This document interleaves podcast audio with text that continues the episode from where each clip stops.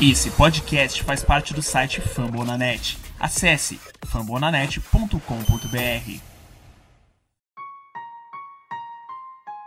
Recently inspired by the city I'm from and all that we've been through just makes me realize that there's nothing that can stop us from being champions. I dedicate this song to Ray Lewis. Baltimore Ravens and my whole city. Came from the bottom, great to be a champ. Did it on our own, nobody gave us a chance. No matter the odds, keep God in the circle. Now every time it rain, we turn the whole world purple, baby. Purple. Estamos começando mais um podcast da Casa do Corvo com a nossa rodada sobre o draft, galera. Então não vamos nem perder tempo explicando muita coisa, tá bom? Eu sou Cleverton Liares e estou aqui na companhia de Giba Pérez. Bom dia, Giba. Bom dia, boa tarde, boa noite para quem tá ouvindo. Vamos falar agora sobre mais um pouco sobre draft, né? E João Gabriel Gelli. Bom dia, João, e feliz aniversário atrasado, inclusive, antes que a gente esqueça. Muito obrigado, primeiramente. E, pô, tô, tô aliviado de não estar mais na função de apresentador. É, acho, que louco. eu perdi um pouco, acho que eu perdi um pouco a mão no, na, na edição do, da semana passada. né, mas acredito que ficou, ficou uma passagem bem completa entre, sobre os prospectos do, do ataque. Espero que o pessoal tenha gostado. Pô, 2 horas e 15, pô, tá sussa, tá tranquilo. E continuando aqui com a nossa parceria com a galera do On The Clock, eu tenho o prazer de anunciar esse cara aqui, do On The Clock, do Mile High. David Chiodini, seja muito bem-vindo, sinta-se à vontade, a casa é sua. Opa, obrigado. Primeiro, agradecer o convite, dizer que é um prazer estar aqui. Dizer que eu tenho um pezinho, apesar de ser torcedor do Denver Broncos, eu tenho uma simpatia muito grande pelo Baltimore Ravens, e não é, não é média, apesar de ter uma simpatia pelo principal rival também. Mas é, sempre gostei do, dos Ravens, sempre foram um time que me, me chamou a atenção pela intensidade que jogava. Eu sou um cara que gosta muito de ver defesas jogar. Digo que dois jogadores dos meus prediletos de todos os tempos jogaram por lá. É, um, obviamente, é o Ray Lewis, que acho que é, é quase um, um ícone, né? Da, da, da liga, e o outro, um jogador que está no meu top 10 de todos os tempos, que é o saudoso, saudoso na liga, Ed Reed. Então, o Ed Reed foi um dos jogadores que me marcou, assim, a, a águia magnética, como era conhecido aqui. É um jogador fabuloso, e então por isso eu tenho uma simpatia muito grande pelo Ravens. É um prazer estar aqui falando com vocês sobre o draft hoje. Eu Já, Imagino. que- já tava pensando que tu ia mandar que o Ed Reed tinha morrido. né, Pô. Não, não, não. Saudoso, saudoso em campo, saudoso em campo. Mas, imagina, é um Começar prazer um nosso aí. também ter você aqui. Mas é um prazer nosso também poder receber você aqui no nosso podcast. E, sem mais delongas, vamos para os recados e comentários dessa semana.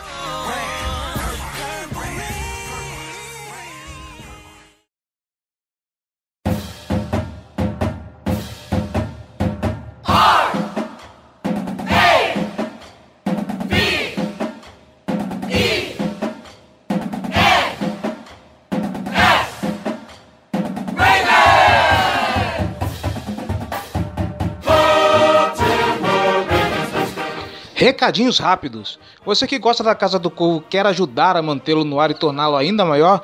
Então seja um apoiador, seja torcedor de elite. Apoia.se barra Casa do Corvo com apenas um real você já faz uma grande diferença para esse projeto. Não se esqueça também de nos avaliar no iTunes. Deixe suas cinco estrelas, o seu comentário e nos ajude a ganhar destaque entre os podcasts esportivos. E lembrando sempre, nós somos membros da família Fumble na net. Você que está escutando esse podcast, não se esqueça de escutar também o Famblinho toda semana, além dos demais podcasts da rede. Você não é torcedor dos Ravens? Provavelmente tem um especial para sua torcida. E é claro, elogios, sugestões, dúvidas ou críticas, mande um e-mail para casadocorvobr@gmail.com ou deixe seu comentário no post desse podcast. Falando em comentários, E no Fumble na Net nós tivemos lá um recadinho do Júlio Medeiros, nosso grandíssimo Júlio Medeiros, que comenta sempre aqui, manda uma- um batalhão de perguntas, comenta lá no On The Clock também. O onipresente Júlio Medeiros. O onipresente Júlio Medeiros. É.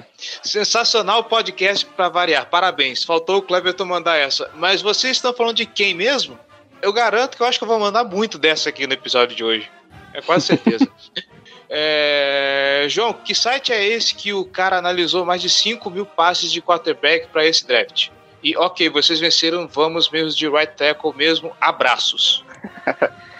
Então, ele, ele me fez essa pergunta depois do pessoal, eu respondi para ele. É um, foi um projeto do NDT Scouting, né? E eu mandei o link já para ele, o Contextualized Quarterback. Projeto bem maneiro do. Né? É isso, projeto bem maneiro que ele fez. Sobre o right tackle, é, pode, pode acabar acontecendo mesmo, né? É, não.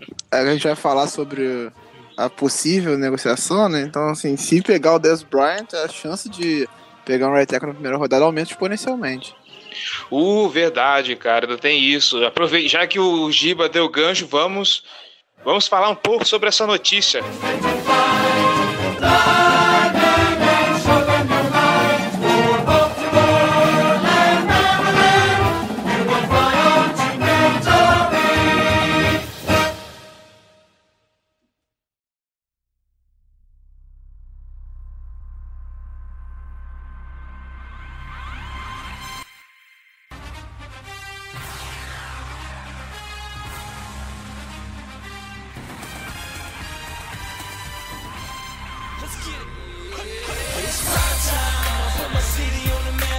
Dez Bryant foi dispensado pelo Dallas Cowboys e já tem gente de olho nesse cara solto no mercado. A gente estava discutindo no nosso grupo do Fantasy a respeito do 10, sobre salário, sobre, sobre o encaixe dele no time. Eu quero trazer à tona um- algo que o Gelli comentou sobre o 10 Bryant estar no, em um momento de decadência da carreira dele, dele não tá jogando tão bem. Eu, na minha opinião, acho que é mais pelo time, pelo Dallas Cowboys em si, do que pelo próprio 10, essa queda de rendimento dele. O que, que vocês acham?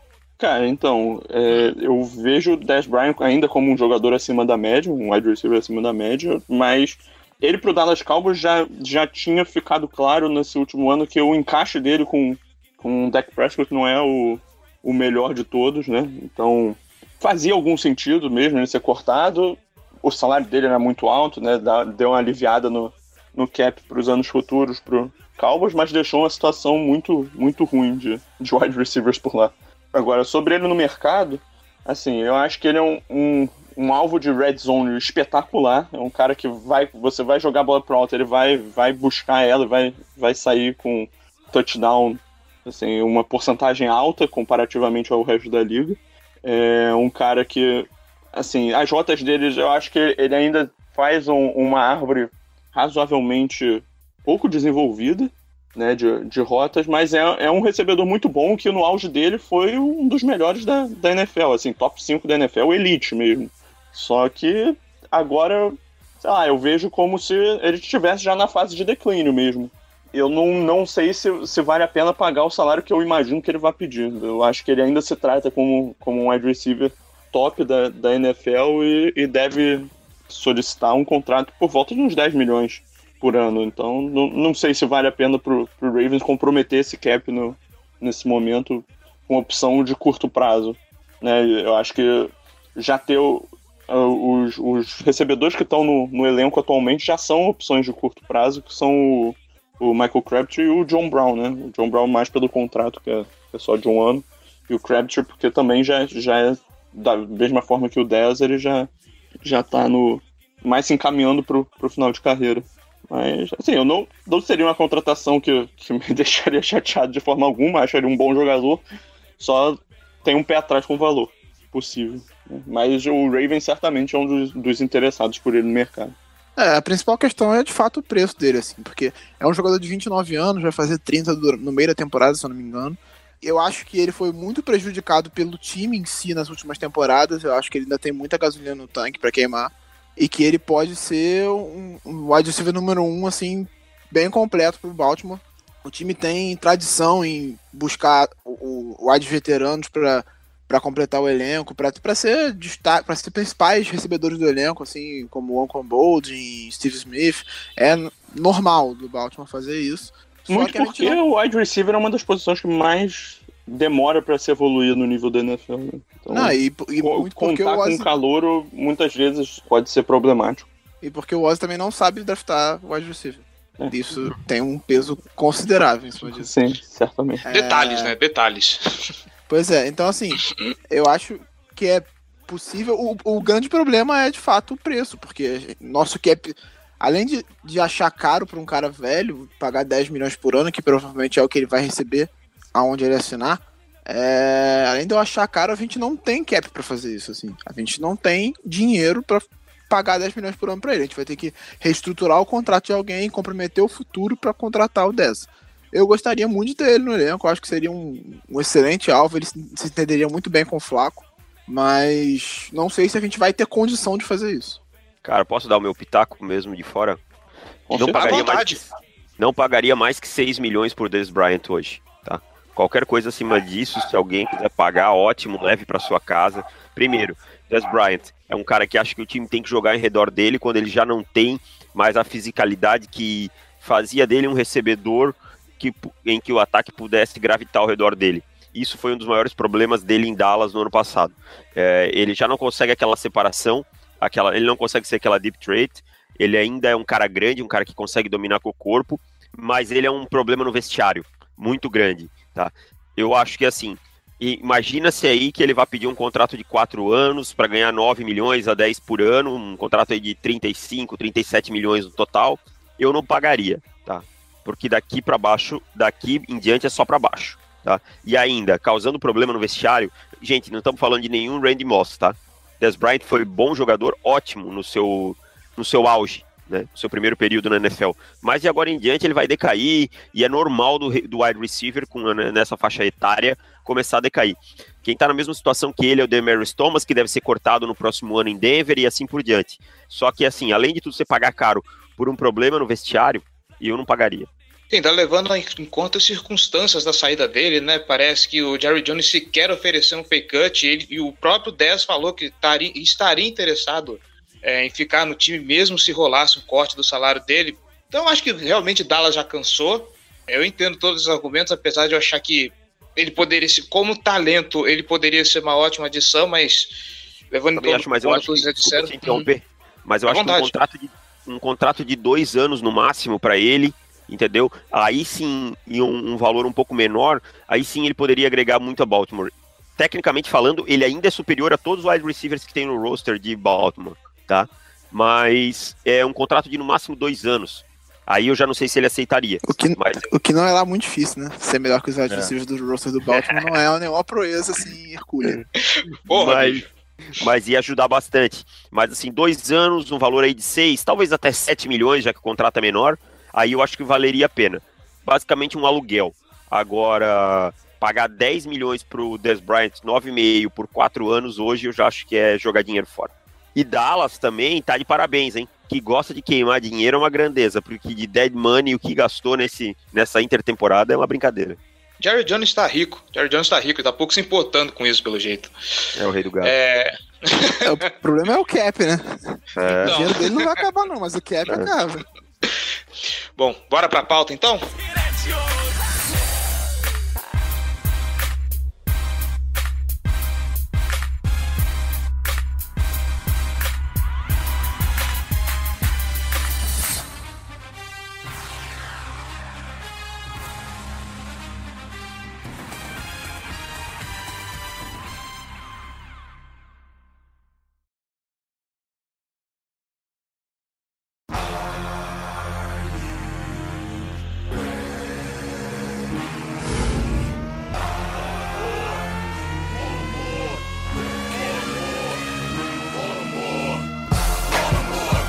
Vamos começar a análise pela linha defensiva e uma pergunta que estava na minha cabeça que vocês até levantaram em off antes da gente começar a gravação.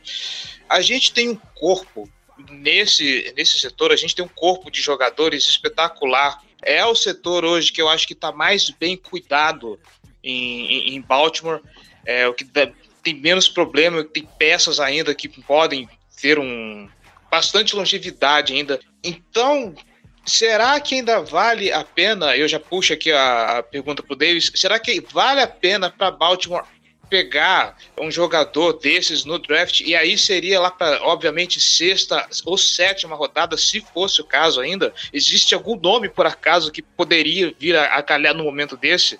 Olha, linha defensiva, eu, eu, eu sinceramente eu nem cogitei, tá? Eu nem cogitei para Baltimore. Eu acho que tem tanto, tanto jogador bom, os contratos poucos acabando. Eu acho que com uma linha dessa você consegue no futuro aí, no próximo draft, pegar mais um jogador ou alguém no free agent para substituir.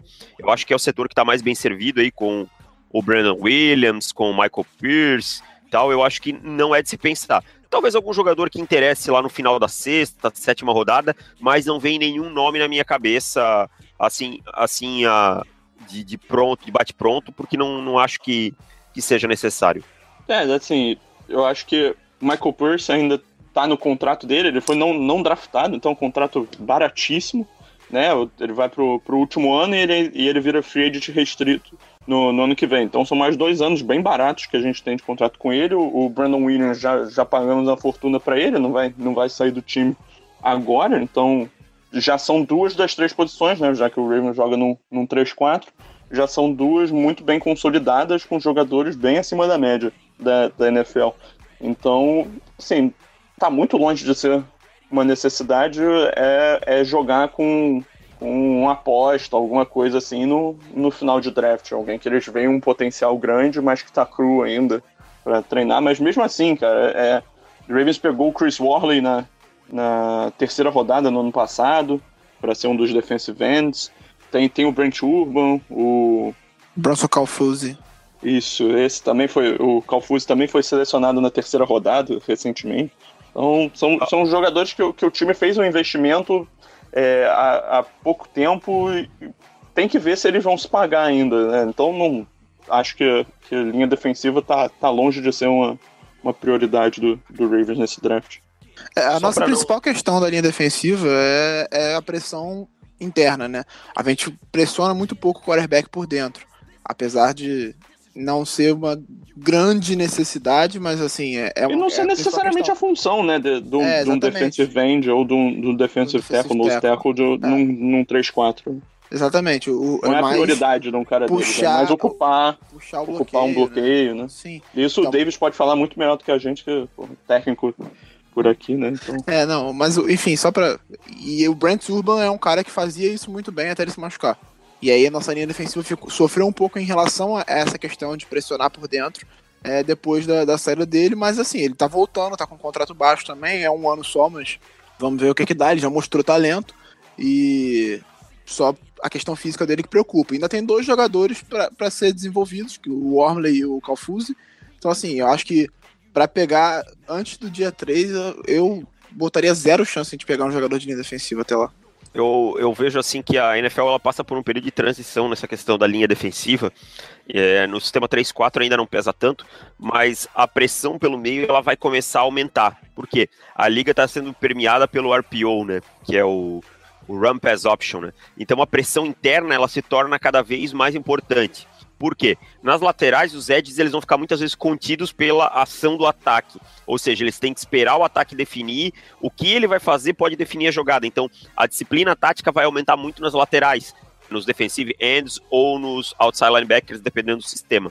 Então, só para não passar em branco, se vocês quiserem algum, alguns nomes aí para dar uma olhadinha no, no dia 3, particularmente mais para a rodada 6 e 7, eu ficaria de olho no BJ Hill, de North Carolina State, que é um nome interessante, tá? Que pode exercer essa função, ou Kendrick Norton de Miami, que também pode jogar como um DE na, na no sistema de 3-4 e pode, pode ajudar bastante. Mas são nomes assim só passando por alto para depois a galera dar uma olhadinha, não vou falar muito sobre eles, que acho que não, como a gente falou, não é uma necessidade muito básica do time. Passando para os corners, então, é, a gente tem talvez a principal necessidade de ocupar o espaço que o Jimmy Smith talvez, talvez deixe na, na, na, posição, porque é um jogador que já já está com um contrato muito alto. É quando que ele que ele até quando que vai o contrato dele? Vocês lembram de cabeça, ou meninos? Tem mais dois anos, se eu não me engano. Tem mais dois anos, né? É, eu, então, a questão do Jimmy Smith é que ele, ele é um cara que é, ele é excelente quando ele está saudável, ele tem potencial né? Não, não, digo que ele é, porque tem muita gente boa na, na, na posição, mas ele tem potencial para ser um cornerback top 5 da NFL. Mas, assim, o problema dele é justamente ficar em campo. Eu nem lembro da última vez que ele fez uma temporada completa, Sim. nem sei se, se isso já existiu. E, e também. Tem mais o um ano de pô, contrato, só pra, só pra confirmar. Tem mais um ano de 2000 contrato. aí. 2018 e 19, né? Vira gente livre em 2020. É. Sim, então. Eu acho então que pegar corner para os Ravens seria é, justamente algo pontual para esse momento, né? Quem pode ser o cara que vai vir no, no, no lugar do, do Jimmy Smith? É, é, é um, é uma situação assim, que o, o Ravens tem um, um, um grupo de, de cornerbacks bem, bem razoável, profundo, né? Tem o Jim Smith, tem o Marlon Humphrey, que foi muito bem na temporada passada, escolha de primeira rodada, que vai ser o nosso cornerback 1 eventualmente. É, tem o Brandon Carr, que serve para fazer a rotação, então para ser um terceiro cornerback eu, eu tô bem satisfeito com ele. E mais também mais um contrato que vai expirar daqui a pouco. Aí a gente tem a volta do Tavon Young, que fez uma ótima temporada cobrindo o slot em 2016, mas perdeu a temporada passada inteira. Então a gente Sim, não sabe exatamente de como ele outside, vai, né? vai estar. Sim, ele fez, fez, pô, fez um bom trabalho contra o Antônio Brown, por exemplo. Eu não, não vou Pois dizer é. que ele ganhou do Antônio Brown, mas ele, pô, dadas as expectativas, ele, ele foi bem. Quem É. ganha do Antônio Brown, inclusive, né? É, não, isso é raríssimo, né? Cara, Mas- quando você pega um, um wide receiver como o Antônio Brown, você tem que fazer o seguinte: limitar, diminuir o estrago. Essa é a verdade. Ganhar você não vai. Não adianta. É, exatamente. E ainda mais, pô, o, o, o Tavon Young era calouro sendo jogado na fogueira, tava acostumado a jogar no slot já no esquema do Raven, então os resultados dele contra, contra o Brown foram, foram bem positivos, né, no caso. E aí a gente também tem o Maurice Kennedy, né, então acho que para esse, pensando nesse, nessa temporada, o grupo tá bem formado. A questão que vem é, é justamente o futuro e é exatamente o que o, o que o Davis falou sobre draftar por necessidade, que você não, não, não deve pensar exatamente no, no, no ano corrente, mas no futuro mesmo, né? A NFL não é, não é só, não vive só do presente, é também um, um, um jogo de, de longo prazo. É, e, e pensando justamente nisso do, do contrato do Jim Smith está acabando e do, do Brandon Carr não, não dever ser não, não deve se estender por muito mais tempo. né? então, acho que um cornerback no, no dia 3 passa a ser um, uma ideia interessante. e o Davis separou alguns nomes aí que, que ele, acha, que ele acha bacana. Fique à vontade aí. Bom, eu vou. Eu puxei alguns nomes aqui que eu acho que podem servir como steals no dia 3. Eu acho que eu concordo com o, com o João e com todos vocês que é um grupo muito bom. Realmente, eu acho que vocês têm um grupo é, sensacional. Eu acho o Marlon Humphrey um jogador excelente. Tinha ele altíssimo no meu board ano passado. Tá? É um jogador que eu gosto. É raro vir um, um, um cornerback de Alabama, Ohio State, LSU, que eu não goste tanto. Mas o Marlon Humphrey é um dos que eu gostava bastante. Acho que ele vai, vai em breve ser o cornerback realmente número um de vocês. Então eu separei no dia 3, como o grupo é bom, vamos buscar aquele cara que pode ser um steal, que pode ter caído por algum outro motivo e que vale o risco. Separei É, três é. nomes aqui.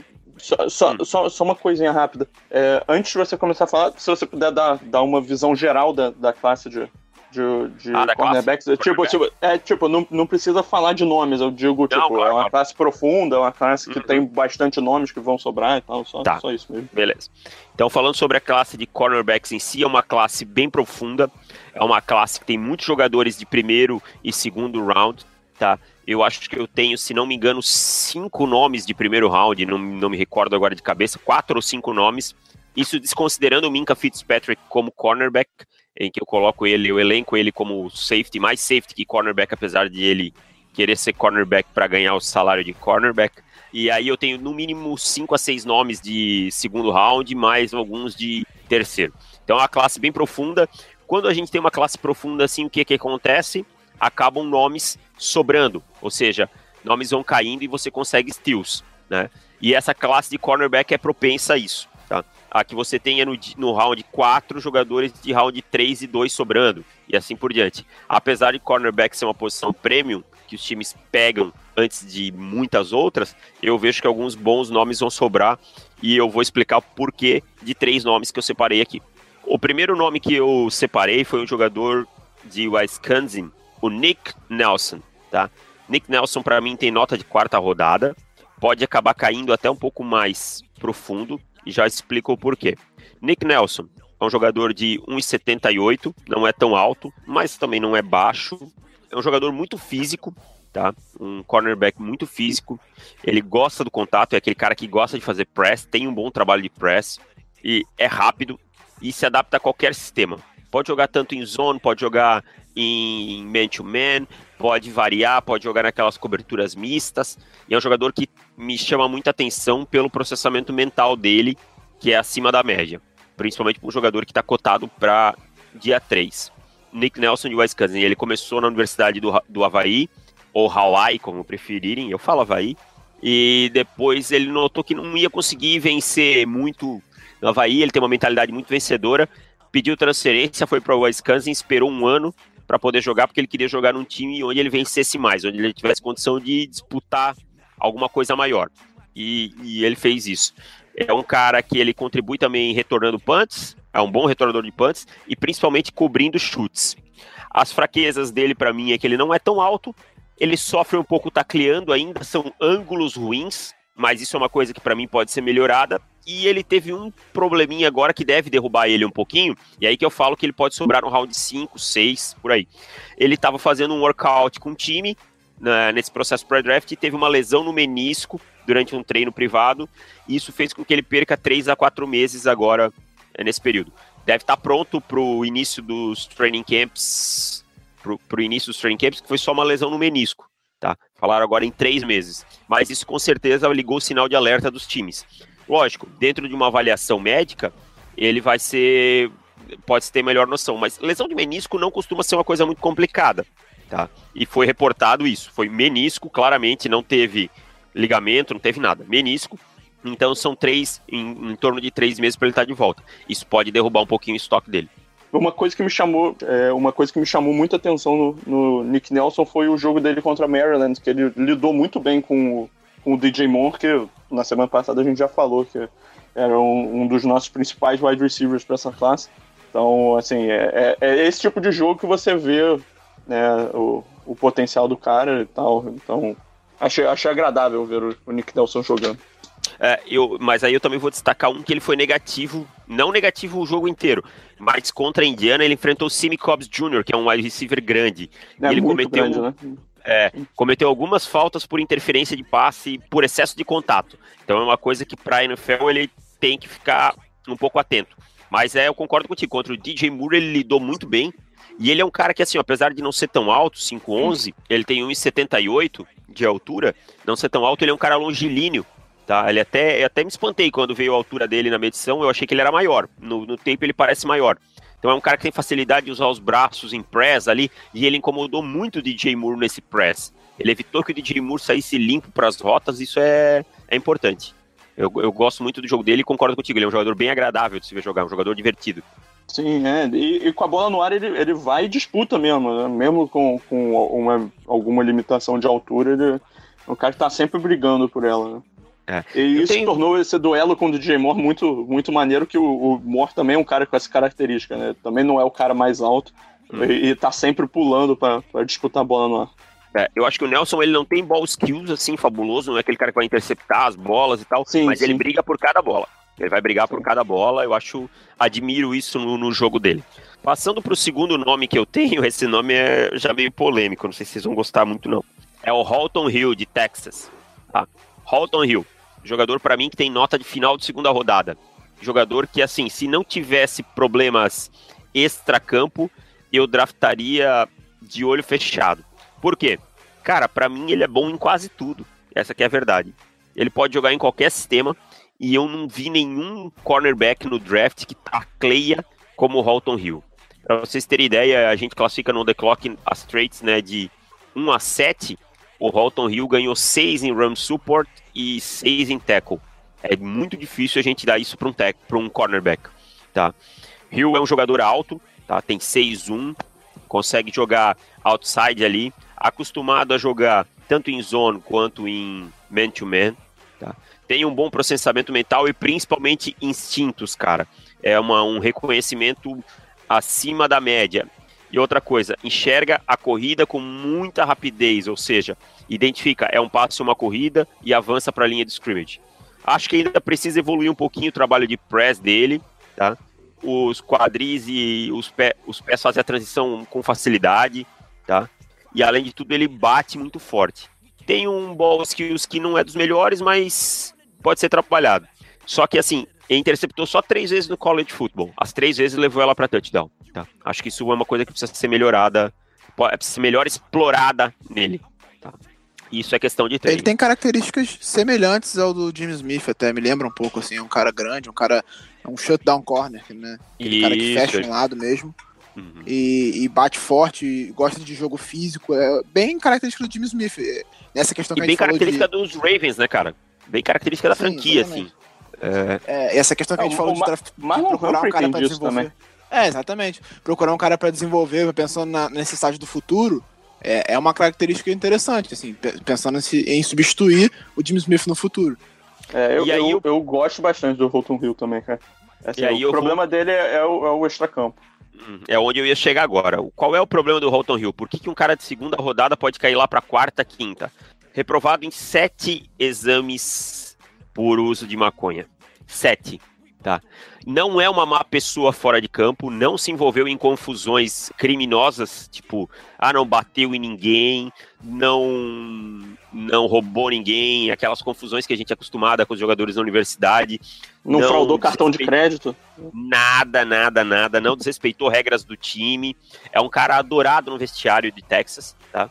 É, os, os treinadores gostavam dele e os jogadores gostavam dele. Dizem que é um cara extremamente pacífico, um cara que, que de convívio agradável, só que caiu por exame antidoping, né? Acabava caindo no antidoping por sete vezes.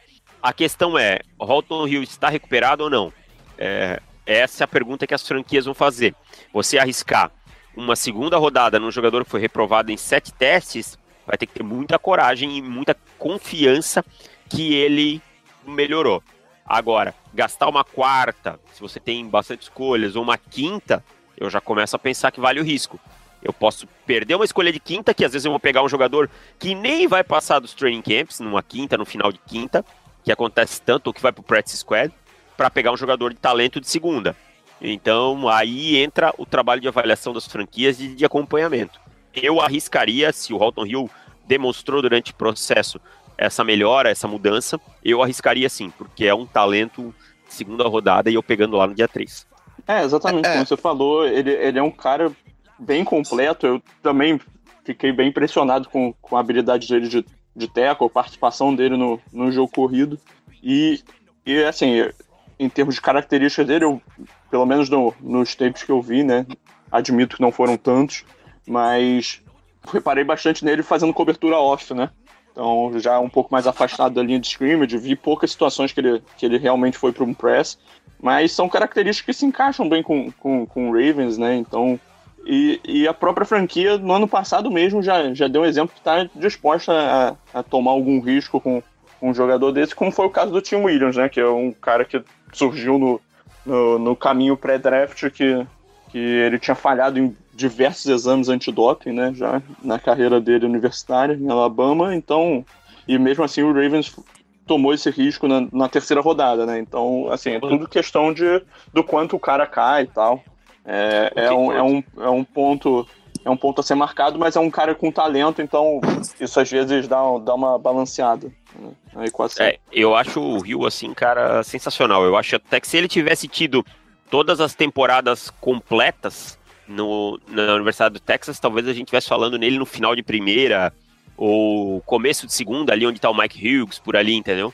É uma pena que ele acabou perdendo muitos jogos e isso acabou também afetando o estoque dele. Gosto bastante. É, isso, isso, até que eu ia falar. É, é possível que o, que o Baltimore pegue na terceira rodada, assim, é, pelo talento que ele tem, pelo, pelo, pelo histórico, né? É uma, é uma questão de extracampo que precisa ser tratada, mas se ele de fato mostrar nas entrevistas e todo o processo de que ele tá focado em recuperar isso, eu não, eu não, não duvido que o, que o Ozzy pegue ele na terceira rodada. Porque fez isso com o Tim Williams ano passado, pessoas não tá dando muito certo, mas até o momento, né? Mas eu, eu não duvido, não. E o terceiro nome que eu trouxe para a posição é um jogador que é bem menos badalado que a maioria, que é o Darius Phillips, de Western Michigan. Eu tenho nota para ele de segundo round. Eu vejo aí Scouters botando ele com nota de quinto, sexto, eu fico pensando ou eu não sei avaliar ou os caras não enxergaram o jogo como eu vi. É um jogador com uma habilidade atlética acima da média, excelente, tanto marcando em zone quanto man-to-man, e um ball skills fabuloso. Ótimo retornador.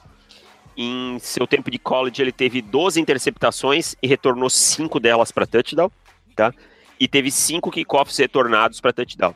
Mas aí vem um porém, ele foi só ele foi cornerback só a partir de 2016. Ou seja, ele fez isso tudo em duas temporadas, tá? O que é problemático no Darius Phillips? A altura.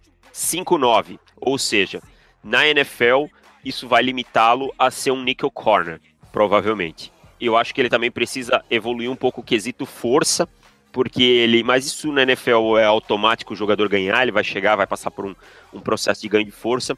Ele ainda sofre um pouquinho é, no run support e no tackle dele que podem ser melhorados. Não é que necessariamente são ruins, mas podem ser melhorados. Ele é o cara que tem atitude para ir para a linha de scrimmage, mas ele, ele sofre com, às vezes, um pouco de falta de força quando pega um bloqueador maior, alguma coisa assim. Cara, o ball skills e o processamento mental dele são muito, muito, muito bons. Tá? Ele vem de uma universidade pequena, talvez por isso não chame tanta atenção. Ele vai contribuir nos times de especialistas em todos os as funções, seja retornando, que ele é excelente, seja cobrindo, tá? Muito rápido. Eu acho que é um jogador aí que os times não estão olhando pela questão do tamanho, e eu acho que ele pode cair aí para quarto ou quinto round, mas ele para mim tem nota de segundo. É, eu também não escolheria um nickel corner, não pagaria por um nickel corner uma escolha de segunda rodada, tá? mas falando em nota, especificamente, ele tem nota de segundo. Então é um jogador que eu acho interessante se o time precisar de um níquel ou quiser alguém que seja um jogador dinâmico, que além de contribuir muito bem, porque eu acho que ele vai contribuir muito bem na função dele, ainda possa retornar chutes, eu acho que vale a pena ficar de olho no Darius Phillips. É, ele é um cara muito instintivo, a leitura dele de jogo é muito, é muito boa. Não à toa o cara tem 12 interceptações né, em duas temporadas. E, e, o fato dele retornar também, eu acho que é uma, é, um, é uma coisa que pesa, porque o Baltimore no momento não tem um retornador.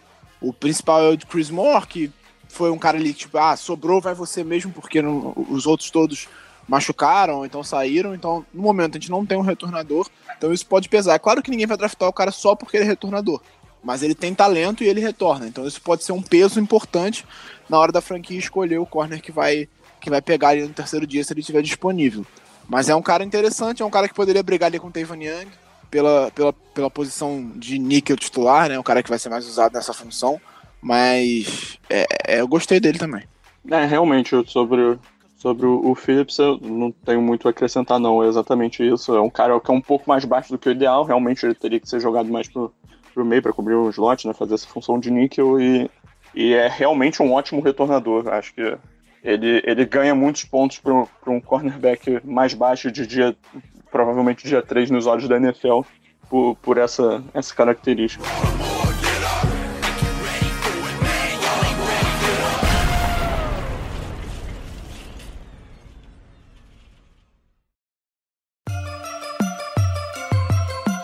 Black and purple, black and purple, black and purple, black and purple. Black and purple, black and purple, black and purple, black and purple. Linebackers em Baltimore é uma situação que eu considero curiosa. Por quê? É, a gente tem ótimos talentos, talentos inegáveis. A gente tem CJ Mosley, a gente tem Terrell Suggs.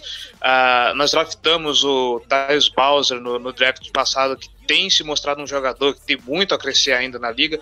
Só, só rapidinho. Eu fiz uma separação aqui, tá? Você falou hum. Terrell Suggs e tal, eu separei, eu botei o Terrell Suggs eles como Ed que aí uhum. o João pediu para eu colocar só uns sleepers, que é lá pro final.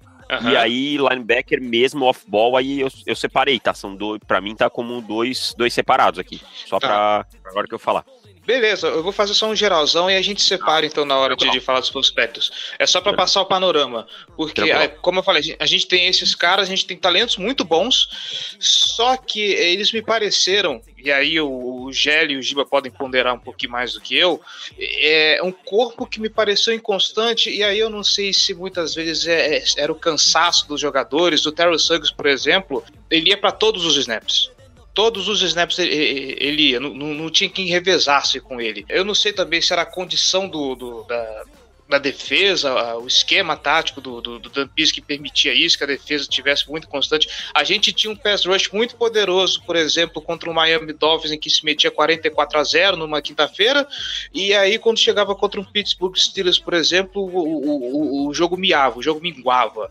Eu imagino que talvez se formos draftar algum linebacker, seja um off-ball, seja um edge, ele esteja ali para o final da segunda, talvez início do, do, do, do, terceiro dia, talvez.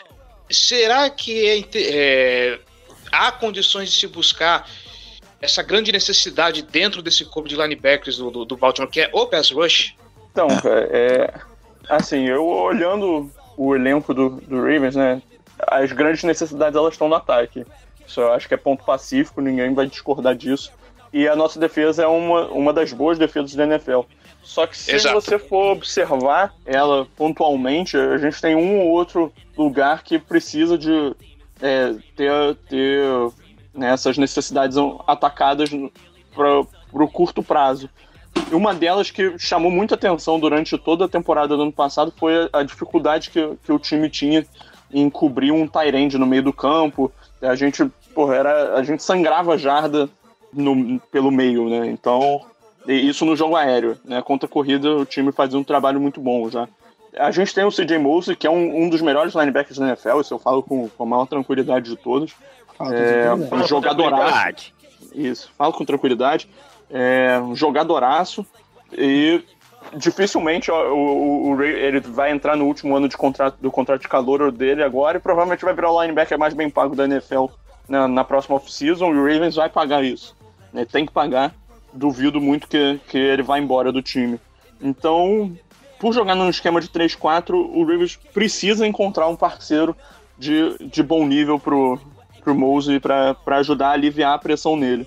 Eu acho que essa é a maior necessidade dessa defesa no, no momento. Né? Um, um linebacker que tenha capacidade, obviamente, né? porque a função primária de um linebacker é, é conter um jogo corrido, mas também seja um cara que, que tenha habilidade na cobertura. Então... É, me, me, vejo obrigado a concordar com o palestrinha. É, a nossa principal necessidade na, na, defesa é claramente o linebacker que vai jogar do lado do, do Mosley. Eu acho que os Eds não são uma necessidade grande e, de fato, sim, são. A gente tem uma boa rotação, a gente tem bons jogadores, talentosos, que podem. E muito jovens, né?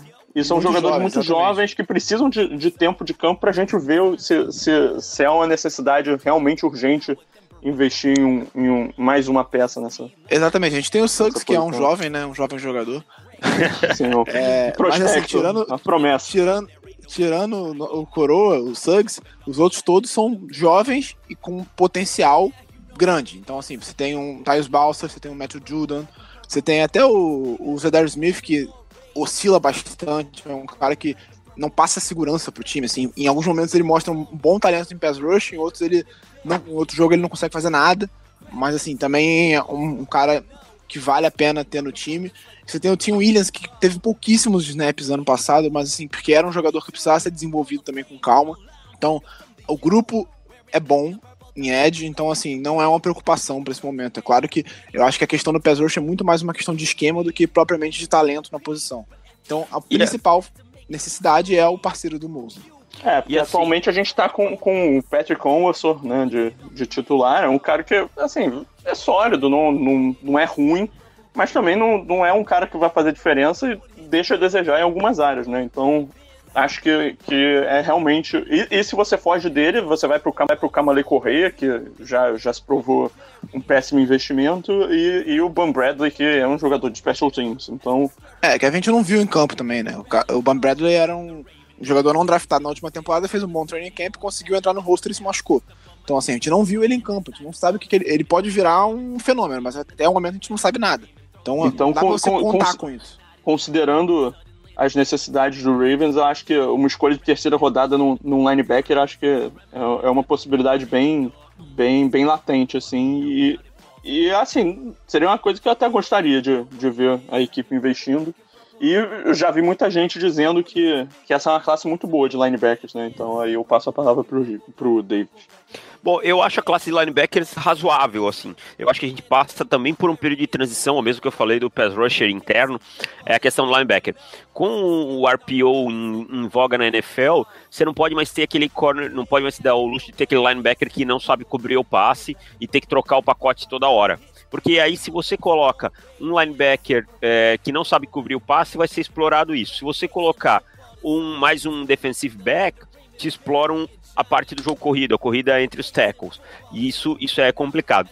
Então a gente está passando por uma, um processo de transição em que cada vez mais os linebackers, principalmente os inside linebackers, vão se tornar muito parecido com os strong safeties, né? É, vai, vai ser um híbrido. E isso está acontecendo aos pouquinhos, vai, vai, é uma, uma evolução natural, está acontecendo aos pouquinhos na NCAA e alguns prospectos já estão chegando nessa forma.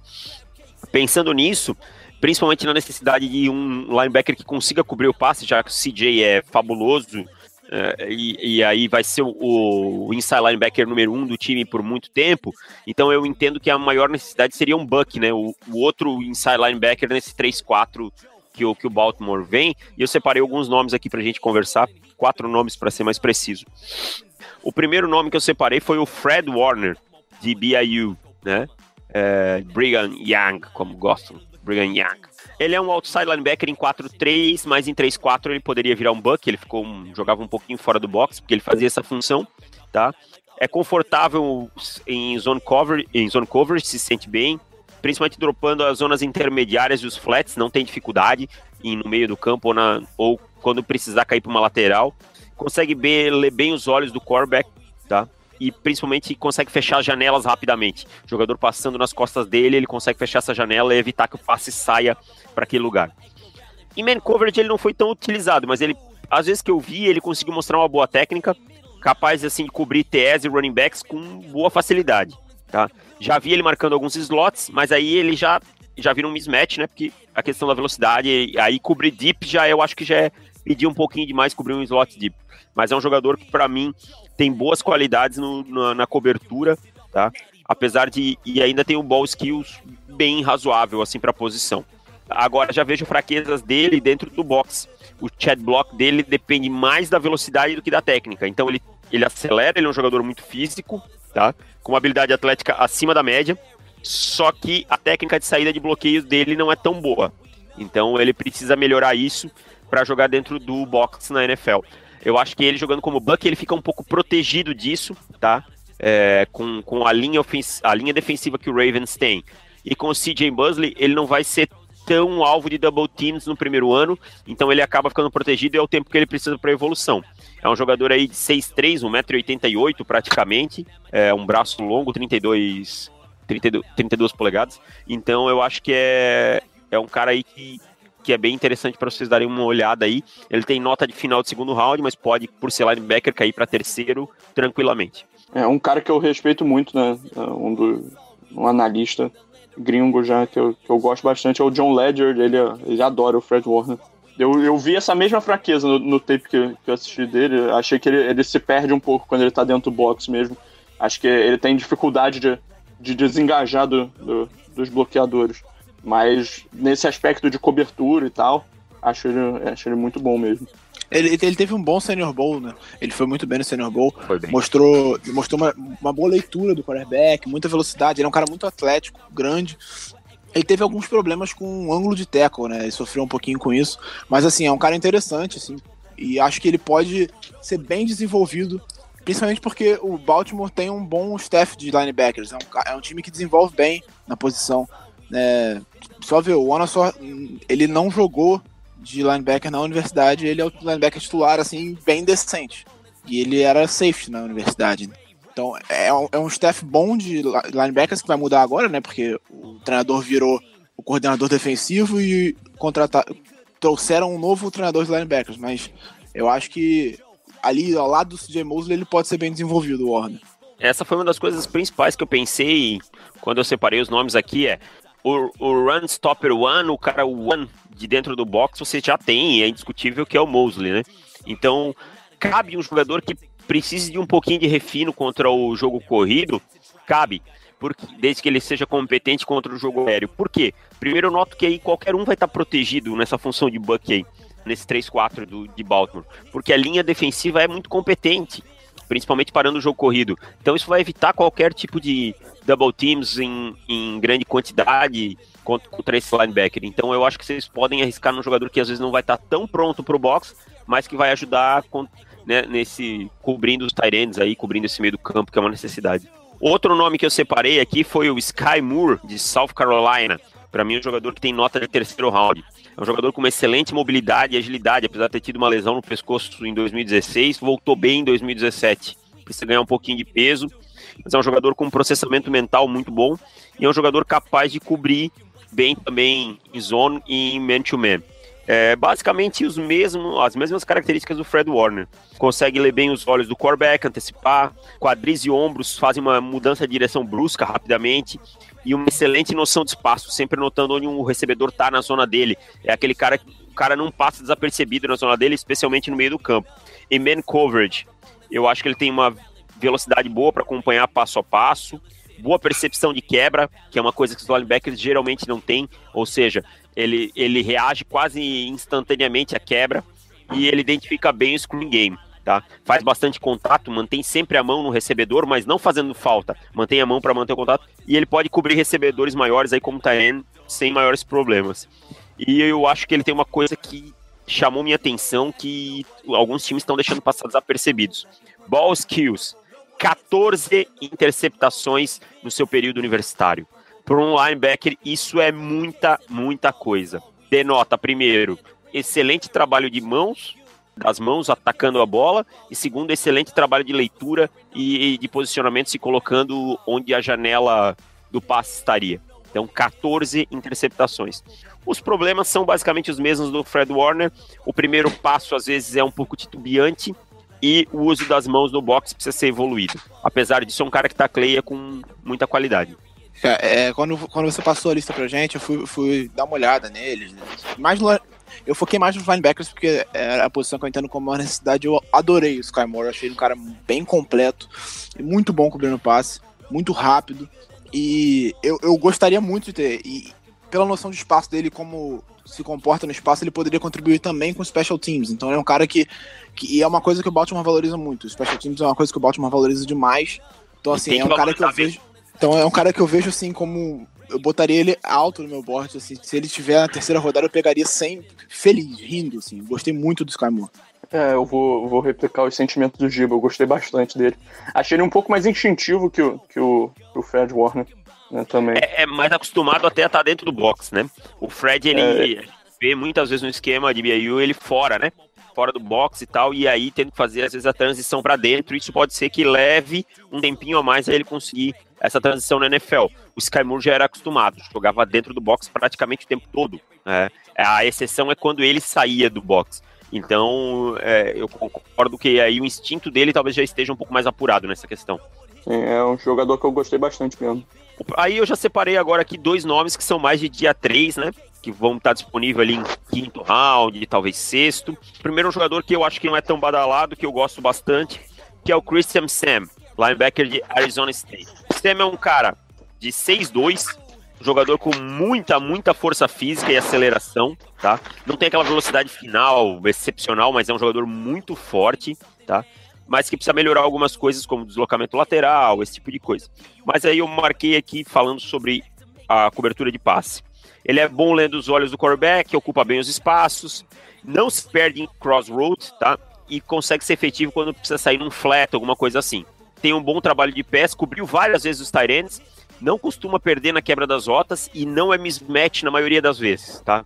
Ou seja, é um jogador extremamente competente nessa, nessa função.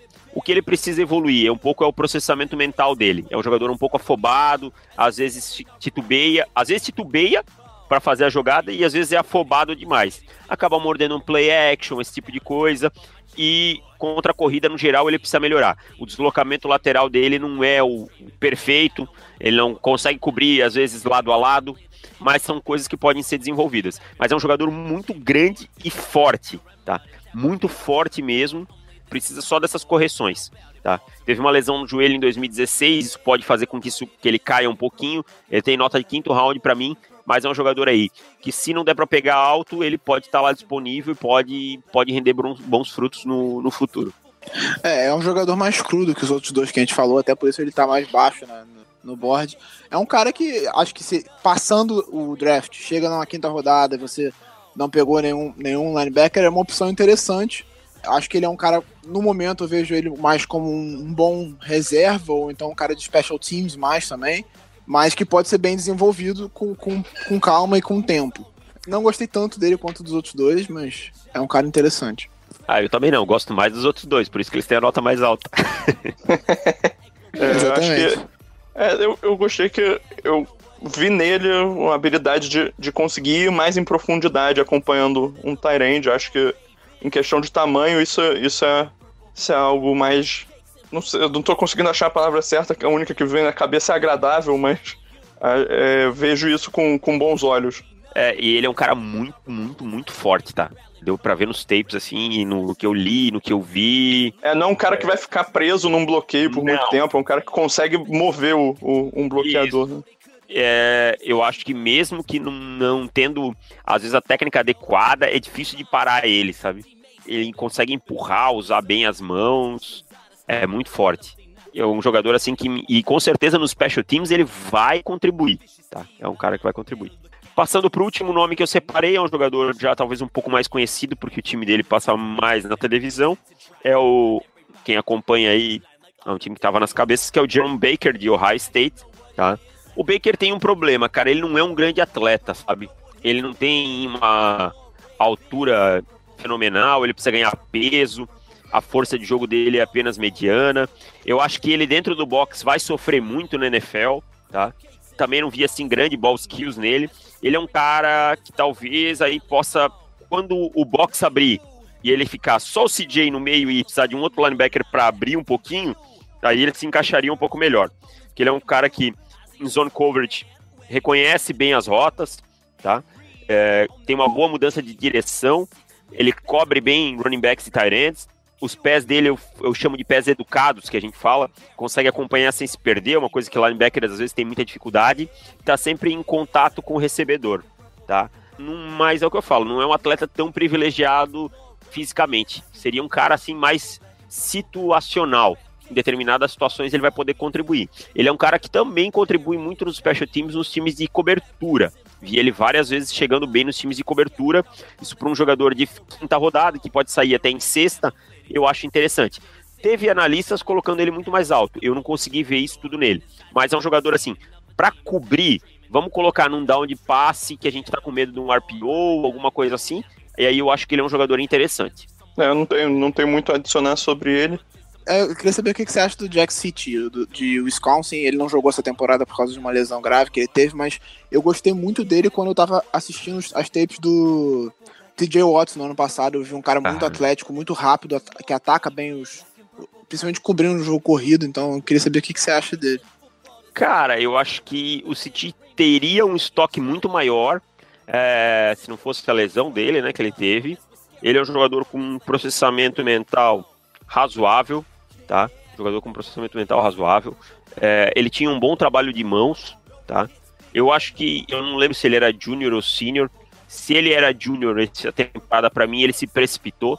Que eu acho que ele tendo. Não, ele era sênior. É, sênior. É, ele era sênior. Eu achei que ele era júnior, fiquei com dúvida depois, mas ele era sênior. É, eu acho assim que ele talvez não tenha uma habilidade atlética tão, tão boa. Eu acho que ele teve lesões nas duas últimas temporadas, uma no peito e uma no joelho, isso vai, vai complicar ele um pouquinho, tá? E eu acho que ele tem problemas quando ele precisa sair do box, fazer aquela cobertura lado a lado. Eu acho que é o deslocamento lateral dele aí é, é bem complicado. Ele, ele, apesar de. Ele lê bem a corrida, mas ele tem menos mobilidade que o necessário, e isso faz com que ele tenha alguns ângulos um pouco ruins. A técnica de tackle dele às vezes não me agrada muito também. Às vezes ele tenta segurar demais, ele tenta puxar demais em vez de fazer a técnica de tackle. Acho ele em zone coverage bem razoável, tem, tem, tem um bom tempo de reação. É, em man coverage eu acho que contra a TE ele até pode funcionar melhor ali, principalmente nas, nas 10 primeiras jardas. Contra running backs, eu acho que ele já tem um pouco mais de dificuldade justo por essa falta de mobilidade. É um jogador assim que eu não tenho um estoque muito agradável dele, É, eu acho que tem, tem que ser uma aposta. Quarta rodada, ele tem nota para mim, mas acho que precisava cair um pouquinho aí para pegar ele numa quinta, talvez fosse interessante.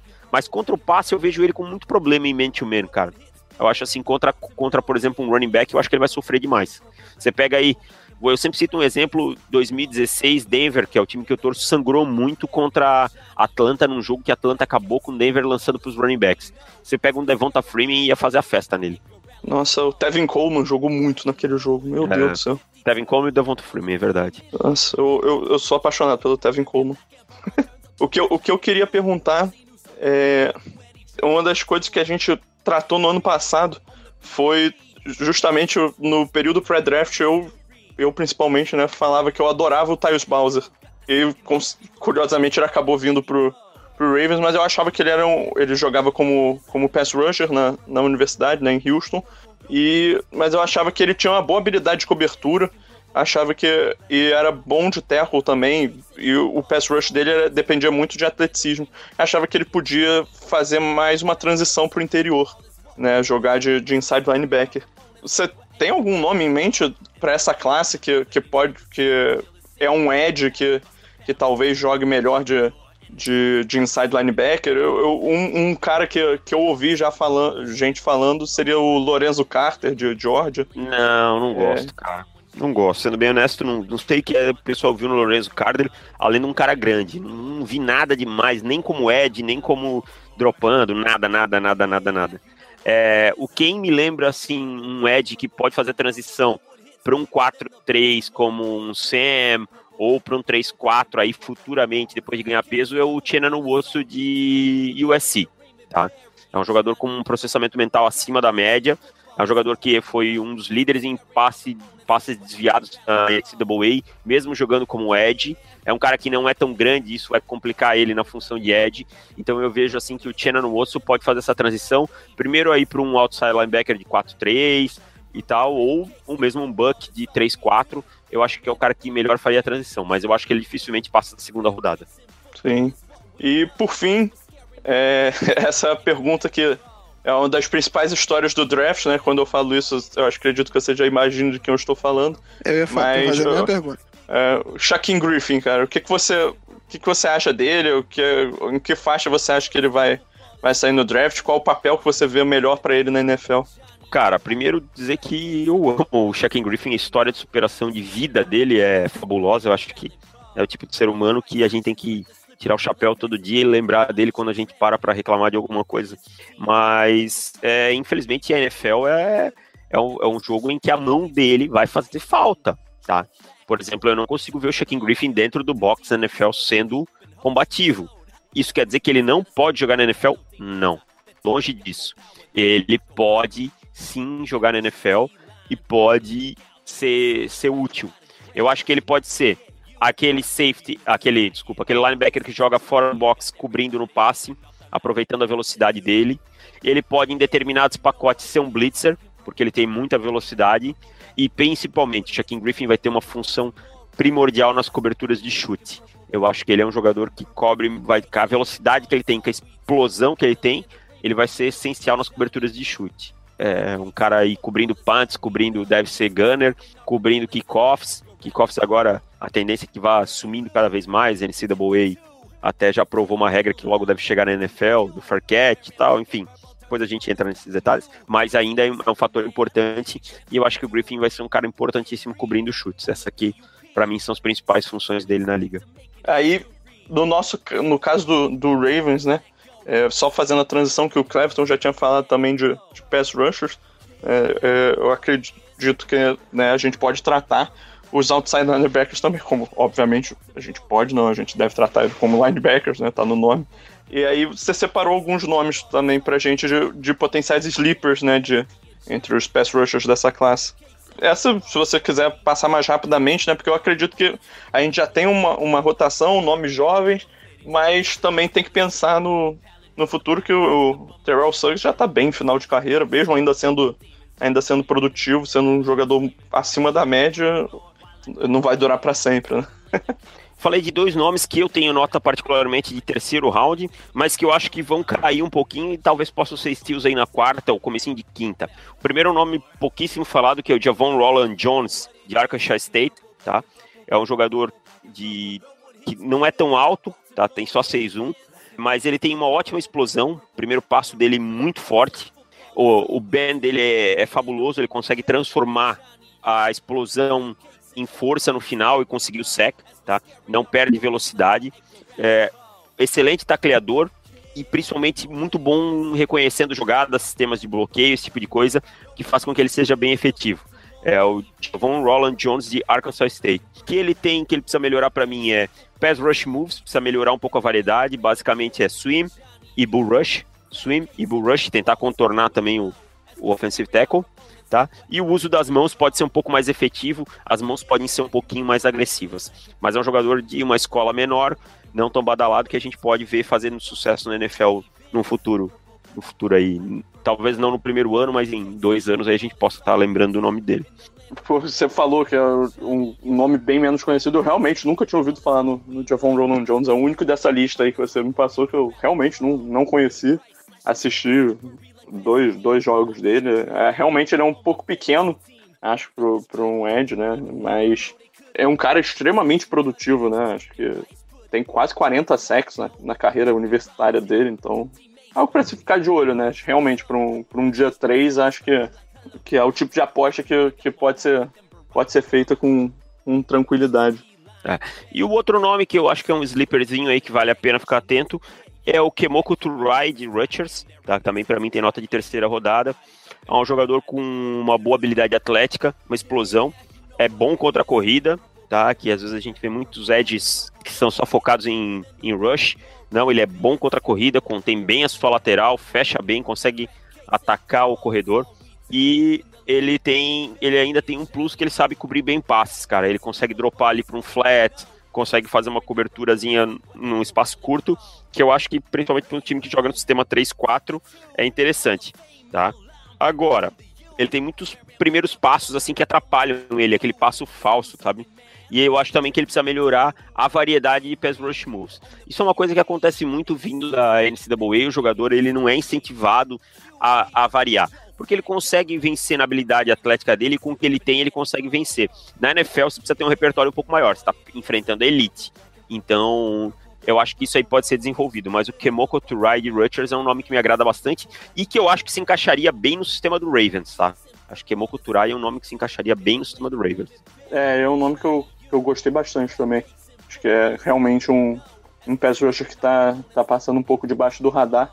Eu acho que não é nem absurdo você dizer que ele é um dos top 5 pass rushers né, da classe. Eu acho que é absurdo. Pode, pode ter discordância, mas.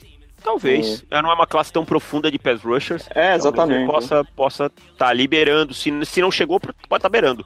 É, ele, ele, e ele teve um, um senior ball muito bom também. Ele, eu acho que achei que ele usa as mãos bem, e, mas eu, eu realmente vi isso que você falou do, do, do passo em falso. Achei que ele, às vezes, ele é meio hesitante em, em sair pro, né, no, na, no snap. Então é algo para se ficar de olho também. Mas um bom jogador também.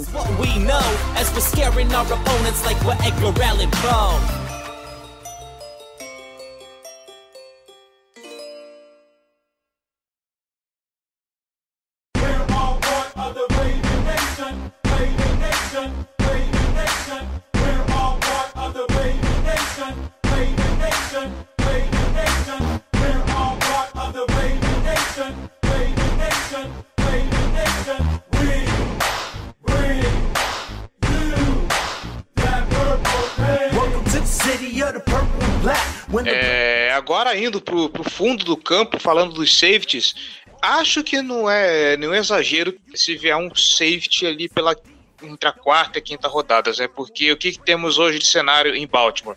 A gente tem o Eric Weddle, que assim como o Terry Suggs é um garoto, né? Tem muito para desenvolver ainda dentro de Baltimore. A gente tem o Tony Jefferson, que foi uma das contratações mais badaladas da, da Free Agency da temporada passada e, e rendeu muito, mas muito aquém do que se esperava. Eu diria até que a, acho que foi a maior decepção da temporada para para Baltimore tem, tem, tem, ele. E estamos limitados aí, né? Porque depois disso tem o favorito do Gelli, que é o Chuck Clark. né? Que né, veio ali na, na, última rodada do draft, tá trabalhando, acho que com a galera dos Special Teams, se eu não me engano. Bom, pro futuro, e eu diria até que para um, um médio prazo, até pro curto prazo, se você não colocar uma aposta de que o Tony Jefferson vai melhorar nessa temporada em diante, safety passa a ser uma necessidade, voltando a criar, se não para agora, se vira uma necessidade latente a partir da temporada que vem, né? Então acho que seria legal olhar um pouquinho com carinho para esse draft para já trabalhar é, os jogadores que irão atuar nessa posição daqui para frente. Só para contextualizar, o Clark começou sem, sem espaço no elenco, mas no final da temporada ele já estava ganhando alguns snaps no, no, time, no time mesmo, na defesa, não só em, como special teams. Ele contribuiu muito com special teams, ele e o Levine, que é o outro safety, um híbrido de safety linebacker, né? Então os dois estão fazendo muito esse papel, mas ele ganhou um pouquinho de espaço no final da temporada ali. É, a grande questão do, dos safeties do Ravens é que o, tanto o Edel quanto o Jefferson jogaram tipo 95% dos snaps na temporada. Não é um ritmo muito sustentável e acho que a equipe precisa um pouco de rotação. Acho o Edel um grande jogador, mas que precisa, é, conforme ele está chegando mais para o fim da carreira dele, se não me engano, essa, essa temporada é a última do contrato dele. Então, o Ravens precisa pensar em um substituto, é um cara já mais velho. Então, é por isso que, que é uma das posições que, que deve estar na mente do, do time nesse draft. A mesma coisa vale para o Tony Jefferson, né, para a posição de strong safety, mas por motivos diferentes, mais a ver com, com o desempenho dele dentro de campo ter, ter ficado um pouco aquém, né. Mas é um contrato alto, foi só o primeiro ano, né, pode ter pontos de, de se aclimatizar com o esquema, com, com um novo time, então, acho que o, o Jefferson ainda tem um espaço para crescer no, dentro da, da franquia. Né? Aí, por isso também que, eu, que foi uma das posições que eu passei para o Davis para ele é, separar alguns fo nomes aí. Eu foquei em safeties assim de, de terceiro round em diante, que eu acho que é onde vocês podem pensar em escolher. Eu foquei especialmente em caras melhores em cobertura, porque eu acho que como vocês têm um front seven bem competente, eu acho que não, não, é uma necessidade aquele safety que viva com a cara enfiada dentro do box o tempo todo, e eu acho que como vocês ainda, o Tony Jefferson e o Eric Weddle ainda tá protegendo, ele pode até ser desenvolvido nessa questão aí dentro do box, né? Então, eu foquei mais aí em três nomes que eu acho que podem ser, ser mais interessantes jogando, é, cobrindo o passe especificamente do que como um bom run stopper já de cara que vai chegar tocando terror dentro do box. Então eu separei, o primeiro nome que eu separei foi Dominic Sanders, de Georgia, para mim tem nota de terceira rodada. É um jogador que não está com um hype muito alto, então isso pode fazer ele cair. Jogador para mim com uma boa habilidade atlética, tá? Pode ganhar um pouquinho de peso, mas principalmente que tem um ótimo processamento mental. Reconhece muito rápido as jogadas, tá? Tem um processamento do jogo muito veloz, um bom QI de jogo e ataca muito bem o ball carrier assim que ele identifica a jogada. Ele tem um pursuit muito bom. Eu acho que ele tem um ball skills acima da média também. É, ele tem 17 picks na carreira universitária dele. É um jogador que eu tenho nota de começo de terceira rodada. Eu gostei muito do que eu vi. Consegue enxergar o ponto da bola e atacar ela, sempre ligado em alguma bolinha que sobra no ar. Tem boa saída de bloqueios, joga com intensidade máxima. Pode também ser colocado no box. Eu acho que ainda está um pouquinho cru para a NFL para isso, mas precisa melhorar, mas pode sim. Consegue cobrir zonas fundas, mas é, eu acho que a especialidade dele aí seria tipo cobrir ali numa cover tree, atacar ali como rover, alguma coisa assim, eu acho que é um jogador bem interessante. Eu acho que às vezes ele tem um probleminha com tackles, na verdade. O que mais me incomoda dele não é nem a saída de bloqueios, não é nem o run support. Seria mais o tackle em que ele às vezes se joga demais no ball carrier e alguns ângulos dele são um pouquinho questionáveis. Mas é uma questão a ser avaliada. Mas eu gosto é, bastante eu... do Dominic Sanders. É, eu acho que essa questão dos, dos tackles, da técnica de tackle, talvez seja um ponto um tanto comum entre todos os nomes que você você vai citar. É, exatamente. O, uma coisa curiosa do, do Sanders é, você falou dele como do, dos ball skills dele, né? Ele que fez a interceptação, uma das interceptações no, no Baker Mayfield na semifinal do college, e ele que tomou o touchdown em cima, o que fechou o jogo da, da final, né, contra o Alabama. Naquele, naquela four dele. verticals, né? Queimou a, a cover tree deles, eles estavam em cover Isso. tree, queimou na four verticals. Na verdade, o safety ficou meio, ele ficou meio vendido naquela jogada ali. Então, eu acho que. Por isso que eu acho que ele talvez seja um strong safety no, na NFL. eh, Jogue mais ali patrulhando o meio do campo e tal. De início, jogar em single high para ele, acho que é um pouquinho complicado. Mas é um nome. 17 picks é bastante coisa para a carreira universitária de um jogador. É um jogador bem líder em. Foi um jogador bem líder em Georgia, eu acho que, que é um jogador interessante. E não tá com hype muito alto. Então eu acho que pode cair e sobrar ali. Sobrar ali no quarto, quarto round, alguma coisa assim. É, sim, ele é bem pouco falado mesmo. O próximo nome que eu tenho aqui na minha lista é o Armani Watts, de Texas A&M. É um jogador que já é mais falado, já desde o início da temporada já era mais, já era mais falado, o Armani Watts. Então, é um jogador que eu gosto bastante, um jogador que tem ótimos instintos da bola, apesar de não ter uma velocidade final absurda, não é não ser também muito alto, mas ele tem os quadris bem fluidos, ele, ele se move bem lateralmente e também tem um processamento mental acima da média. Tem bons ball skills, consegue atacar bem a bola. Lembro dele selando uma vitória num jogo difícil nessa temporada, mas não consigo me lembrar quem era o adversário, em que ele interceptou uma bola no overtime. Ele tem um bom range já, eu acho que aí sim ele já pode jogar como single high, pode ser o free safety. Teve 10 interceptações na carreira universitária, e o que pesa contra ele é um pouquinho quando ele precisa cobrir alguém em man-to-man, aí eu acho que ele sofre um pouquinho mais. Eu acho que, e ou a técnica de tackle deles, que é, dele que é muito ruim, que ele precisa realmente evoluir muito, então eu acho que com o Eric Weddle e o Tony Jefferson ainda no time, é um cara que pode evoluir, ser bem útil, é um cara que consegue roubar muitas bolas do adversário. É, ele parece que só se joga em cima do. É muito Do- ruim, cara, e é uma coisa de Texas A&M, sabe? É, exatamente, era o, era o ponto que eu ia chegar. Ele parece muito o Justin Evans, né? Nesse sentido da técnica de tackle, só, só se jogar, ele, ele bate muito pesado, só que ele, ele vai com o ombro, vai, pô, às vezes meio caindo quase com as costas, é um negócio muito esquisito, né? Não, é um jogador que eu gosto muito, me chamou muita atenção no ano passado mesmo, assistindo o tape do Deshaun Hall, do, do Miles Garrett, principalmente, e do, do Justin Evans. Mas é um, é um jogador que, eu- que, eu, que eu já tinha, já tinha notado no- do ano passado. Esse ano desconfirmei, é um cara que eu, que eu tenho em boa cotação, mas realmente a, questão de tackles dele é, é uma atrocidade, assim.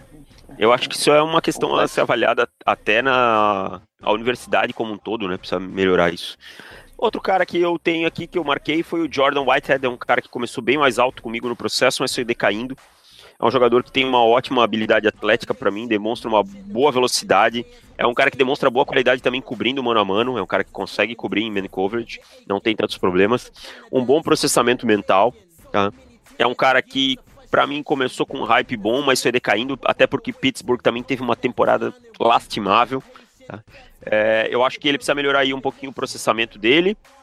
E também ele precisa melhorar esse run support dele e o ball skills dele também, que não são fabulosos. Ele é um jogador tão dinâmico que ele foi usado no ataque em alguns momentos. E além disso tudo, ele teve alguns probleminhas disciplinares nos três primeiros jogos da temporada, violou algumas regras do time. Parece que foram coisas menores, mas é bom ficar atento. O Whitehead era um cara que no começo do processo aí era cotado para segundo round, hoje eu terminei ele com nota de quarto, mas que pode, é, focado, fazendo o que precisa, ser um cara aí que, que vai contribuir bastante. É, você fala dele, eu lembro de um, de um texto no começo do processo do, do Jonah Tools comparando ele com o Derwin James. Ah, o Jonathan é apaixonado nele, cara. Não sei qual é essa paixão toda. É, o Jonah Tools tem, tem umas, umas paixões meio esquisitas, né? É. De Grayscales, ou É, que também pra mim não é nada. Sim, mas enfim. É, o, o Jordan Whitehead é um cara que eu achei muito agressivo, cara. Assim, ele vai com tudo em cima do, do cara que tá com a bola, ele fecha muito rápido nas jogadas. Só que eu acho que ele tá um pouco propenso a, a errar um ângulo e tal. E, e realmente a técnica de tackles dele é é um ponto comum de todos esses, esses três prospectos que você separou. Ele também deixa a desejar nesse sentido. E é um pouquinho abaixo da média em, em tamanho também, né? É, Então, também é um pouquinho abaixo da média. Eu acho que, que é uma coisa que, que tem que ser notada aí. Mas é, é, também, também acho um bom jogador. Assim, acho ele. Dentre essas três opções, acho, acho que fica mais abaixo, mas, mas acho, acho uma opção interessante também. Vamos para as perguntas então.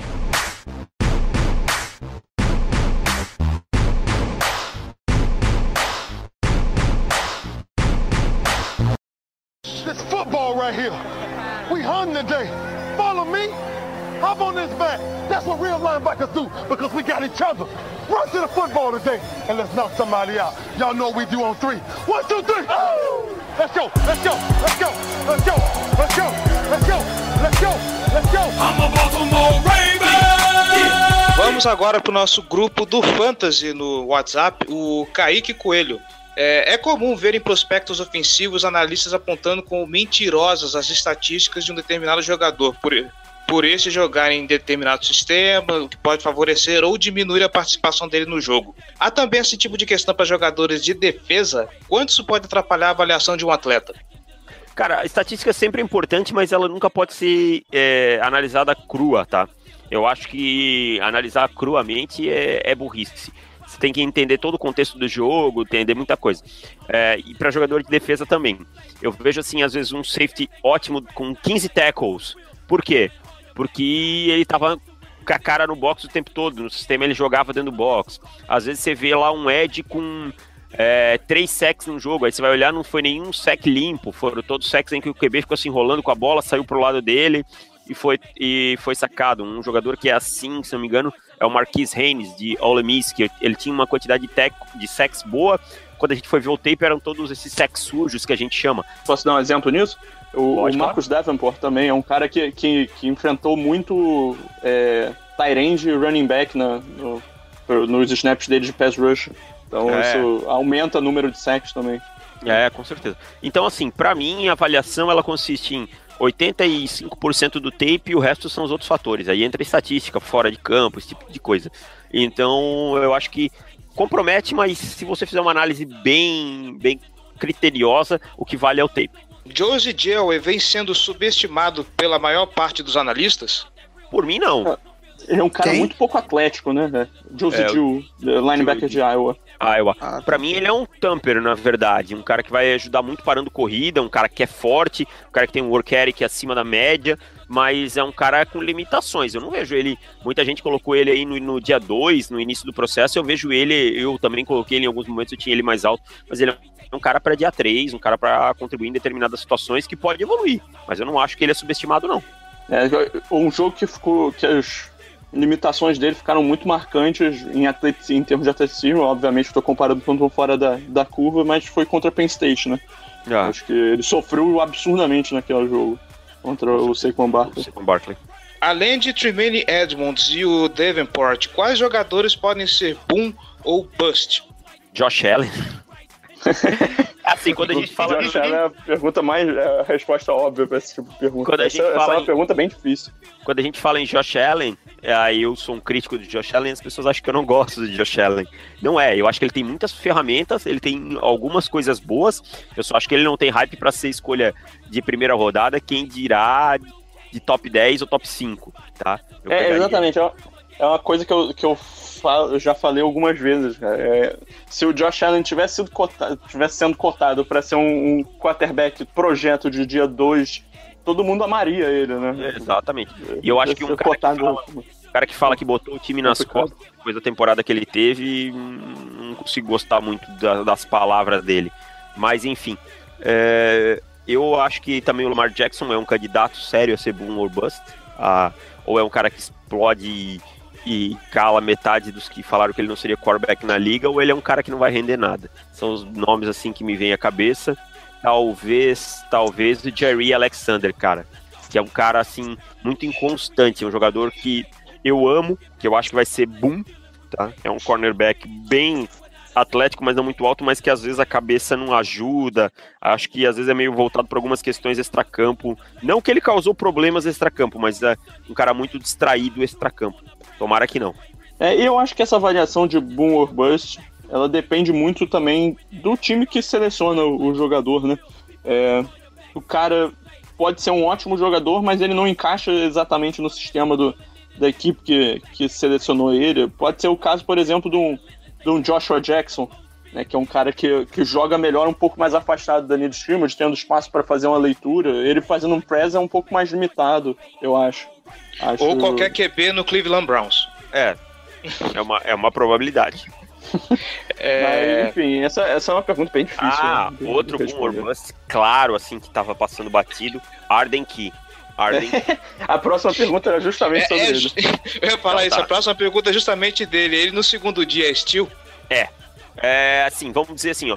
Pra mim, até o top 5 do dia 2, 7, 7, oitava escolha, até escolha 40, não. Depois disso já passa a ser. Tá? É um jogador que mostrou inconsistência, mas que mostrou uma potencialidade gigantesca. É, Quando a gente fala em potencial, você vai perguntar, não, mas por que, que ele tem potencial e o Davenport também tem, e o Davenport tá mais para trás? Porque ele já mostrou mais refino, ele enfrentou uma competição maior e ele mostra aí mais ferramentas para vencer do que o Davenport para mim de momento, tá? Mas é passando da 40 sim, até a 40 não. É, o Arden Kill que preocupa pra mim sobre ele é uma coisa que eu li bastante, foi dele comentando que ele, o peso dele flutuou muito, sem muita, muitas explicações. Acho que o, o John Ledger comentou já bastante sobre isso.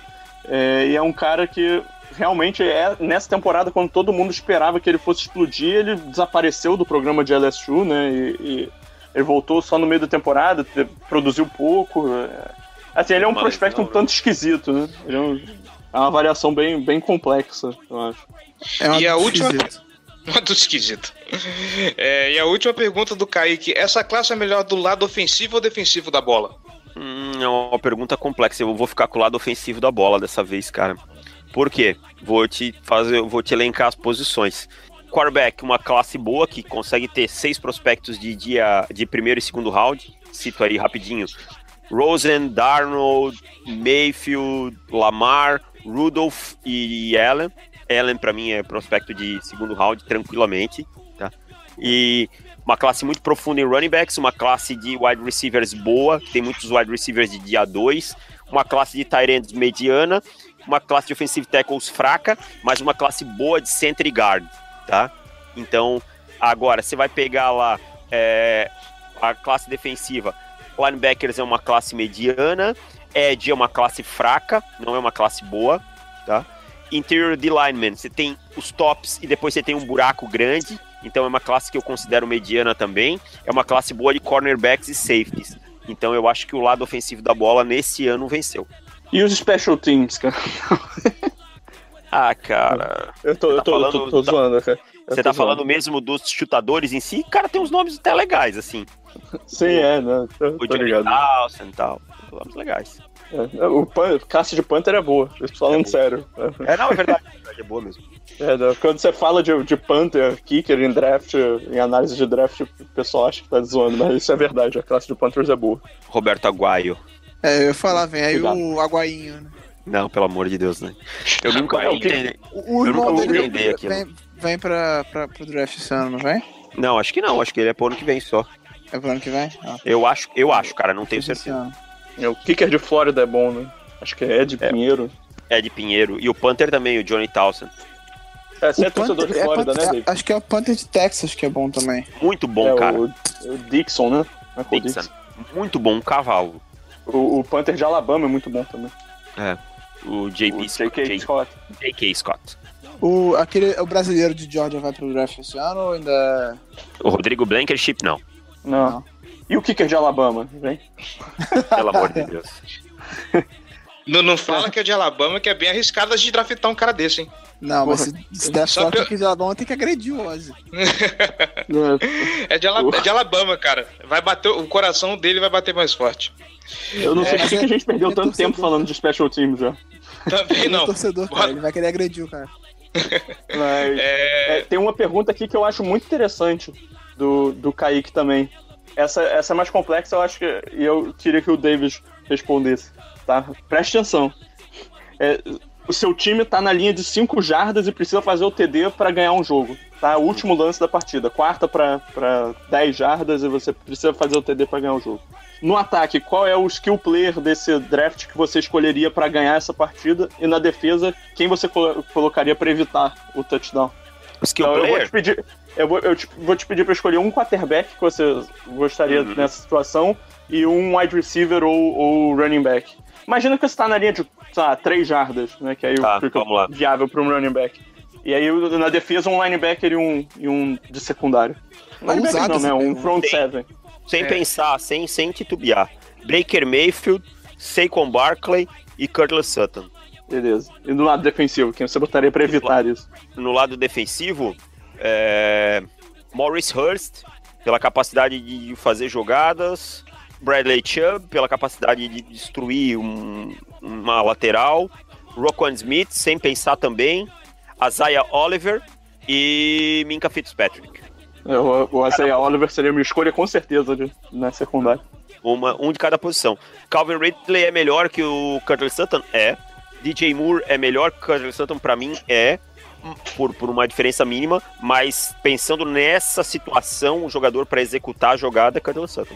Não, é pro Red Zone, né? Na Red Zone o Sutton ma- tem um potencial ma- maior do que os dois, né? É, e Sabe um cara porque. que eu acho muito subestimado na Red Zone? Obviamente, muito por conta do tamanho, o Anthony Miller. cara. É, Anthony Miller é muito Aí- tough, cara. É um cara muito duro. Cara que jogou a temporada inteira meio lesionado, é muito tough. Acho que os times têm que dar mais atenção pro Anthony Miller. Se Denver pegasse, Denver pegasse o Anthony Miller, eu não ia ficar nem um pouco triste. É, o, é o, GL bota ele como top 2, né? Eu, pra mim, ele é o segundo wide receiver, né? É, não, pra mim É, tem um eu- pouco mais pra baixo, mas é. É, eu botaria ele. Eu, bot, eu botei ele como 4 ou 5 no meu. Eu, no meu, eu acho que ele é 4, cara. Porque assim, pra mim é Ridley, Moore e Sutton estão lá na frente, sabe? É, o meu também. Exatamente isso. É. E a última coisa, de running back, eu escolheria o Darius Guys. Acho que pra, pra empurrar uma bola assim nessa, nessa situação, eu, eu fico um pouco mais com ele. É, que eu o- acho que os, Eu, eu, eu sei eu como tenho, é. eu, eu tenho um pezinho atrás justamente nesse tipo de situação com, com o Saquon Barkley. Ele às vezes é um Mas pouco. acho- Ele, ele, é- ele tem o, o corpo perfeito para ser o running back físico e ele às vezes ele hesita na hora de fazer. Cara, tem uma jogada dele contra o Ohio State que é exatamente isso, cara. Que aí ele, ele vê uma, um, um gap, ele vê um, um defensor se aproximando, ao invés de ele ir pra trombada e ganhar a jardinha, né, manter um ataque dentro do, dentro do, do ritmo, ele vai, ele dá uma virada, ele vira de costas pra defesa, tem uns negócios desses assim que.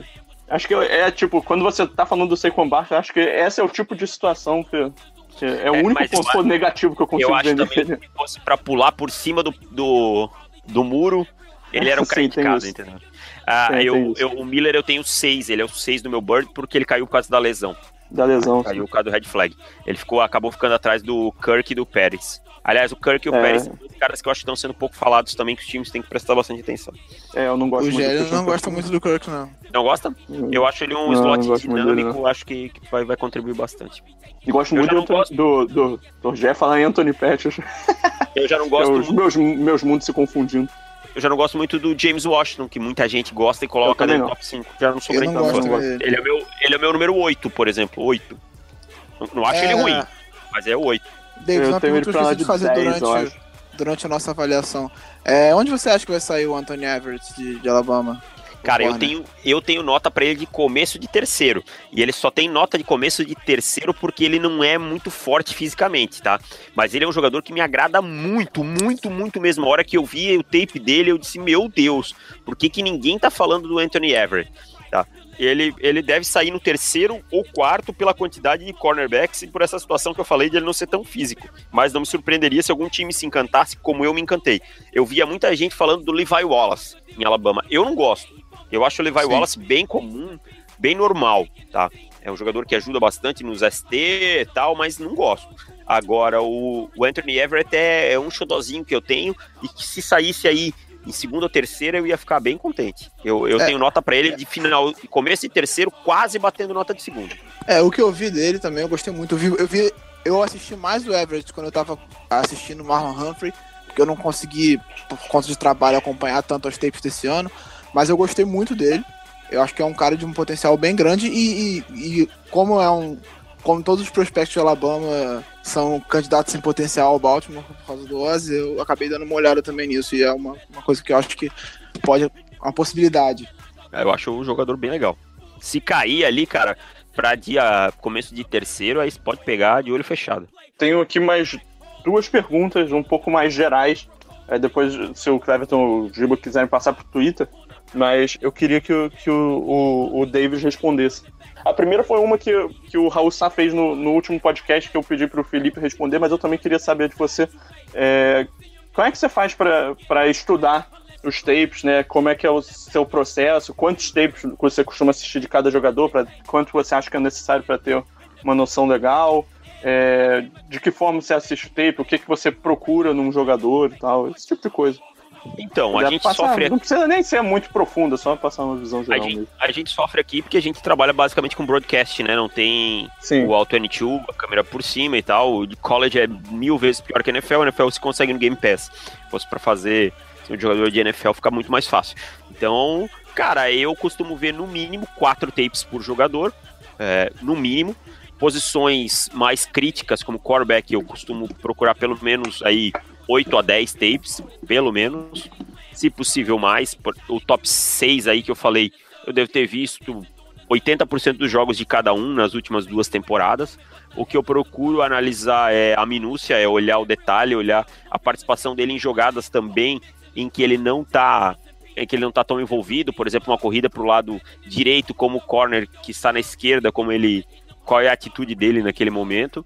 Aí a gente aí prospectos menores é um pouquinho mais complicado, porque às vezes você não tem tanto acesso ao tape, acaba tendo que assistir o jogo inteiro e ir passando para frente, e a gente mesmo faz alguns cortes. Eu aí eu já procuro juntar mais que um jogador para eu ficar analisando. Por exemplo, tem dois jogadores da defesa de West Virginia, aí eu já dou uma olhada, já consigo e aí aí volta, dá uma olhada, faz as anotações.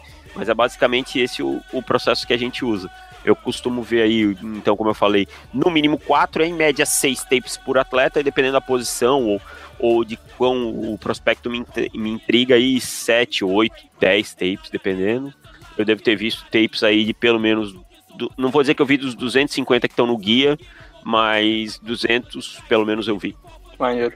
É, e a última, essa, eu- essa eu queria que você desse opinião também, porque da sua, por causa da sua experiência já como, como técnico aqui no futebol americano nacional, o Raul Sair perguntou: é, na minha visão de leigo, parece que a maioria das formações base de defesa são a 4-3.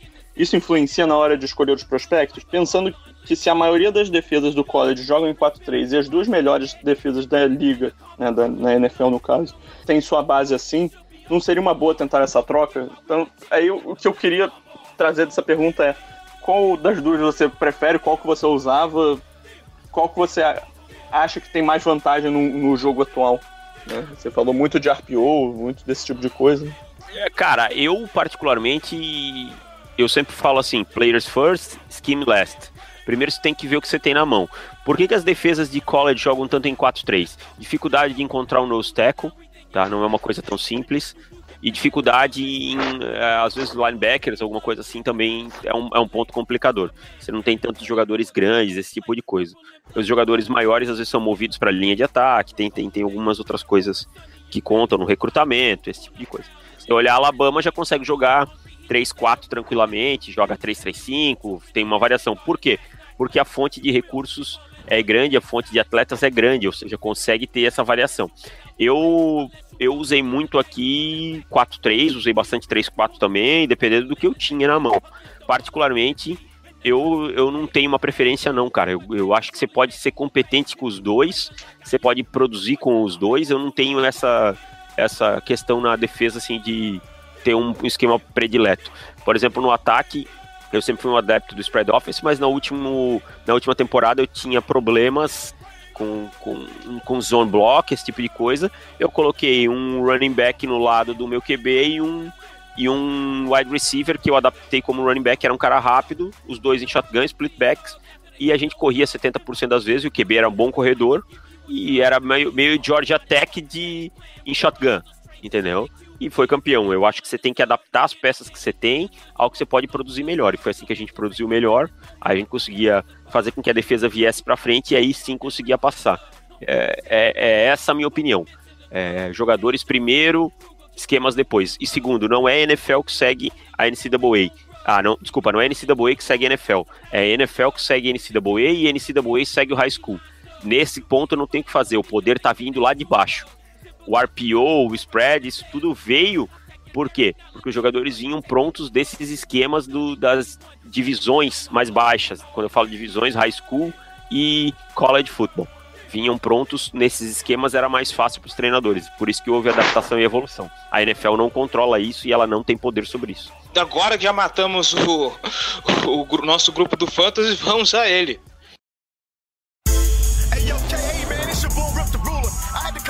Do it again. Yeah, this time the literally the Ravens remix. We gon' kill it. I done brought the whole city with me. You ready? Yo, let's go. Primeiro, a NFL das últimas temporadas exige um inside linebacker que seja mais completo, não só jogando próximo na linha de scrimmage, mas também na cobertura de rotas intermediárias. Essa geração desse draft está preparada para isso? Então, eu acho, eu acho é, sinceramente que é uma transição, tá? Como eu falei antes, é uma transição. Ainda não tá pronta, mas as próximas três classes que vierem aí, no, no- daqui três classes, talvez a gente já esteja falando numa, numa classe mais pronta. Eu acho que não deu tempo ainda de adaptar os jogadores do college football para isso, para eles chegarem já a nível pronto na NFL. É, eu acho que tá, tá em transição. Já tem melhores talentos, mas ainda não consegue ter aquele cara que faça as duas coisas bem, que já chegue pronto para as duas coisas bem. Eu acho que a única exceção nessa classe aí é o Rokon Smith. Baita jogador. Só eu acho o inside linebacker Christian Sand de Arizona State excepcional. Quais sleepers vocês acharam nessa posição? É, a gente já então, falou também. A gente falou sobre justamente do né? Christensen. Então, beleza. Tremaine Edmonds, com esse hype todo, pode jogar em qualquer posição de linebacker? Não. Tremaine Edmonds pode jogar principalmente como inside linebacker em 3-4, Mike em 4-3 eu acho que ele ainda tá cru, e como weak side linebacker em, em 4-3, é, ou Buck em 3-4, como preferirem. Acho que ele no strong side ele ainda vai sofrer bastante, porque ele é um cara que na cobertura de passe ele se recupera muito, ele depende muito do físico dele, ou seja, ele não faz as leituras adequadas e consegue se recuperar por ser muito acima da média fisicamente para NCAA. Na NFL o buraco é mais embaixo. Então acho que ele não está pronto, por exemplo, para ser Sam e nem para ser Mike em 4-3 sozinho. Então o fit ideal para ele para mim hoje seria Buck de 3-4 ou Will em 4-3. É, ele poderia funcionar muito bem com o CJ Mosley, por exemplo, pelo que você está falando, né? Exatamente. Só que ele não deve estar, não deve estar lá. É, o que, que você tem a dizer das pessoas que têm o- ele acima do Rokon Smith? Acho que as pessoas estão trabalhando demais com o projeto e não com o tape. O projeto é complicado, é o que ele pode ser. Aí você vai dizer, ah, mas o Senderno também tem um upside só, não tem um teto alto. Não, o Senderno já demonstrou dentro de campo que é capaz. Tremaine Edmonds me mostrou muitas coisas boas, mas bastante coisas ruins também. Classifico ele na mesma classe de Marcus Davenport e Josh Allen. Apesar de ser o jogador que eu mais gosto desses três, é, eu acho os três podem ter um bom futuro na NFL, mas não justificam esse hype altíssimo. É, a questão do Tremaine Edmonds é que ele mostrou uma boa evolução durante a temporada, né?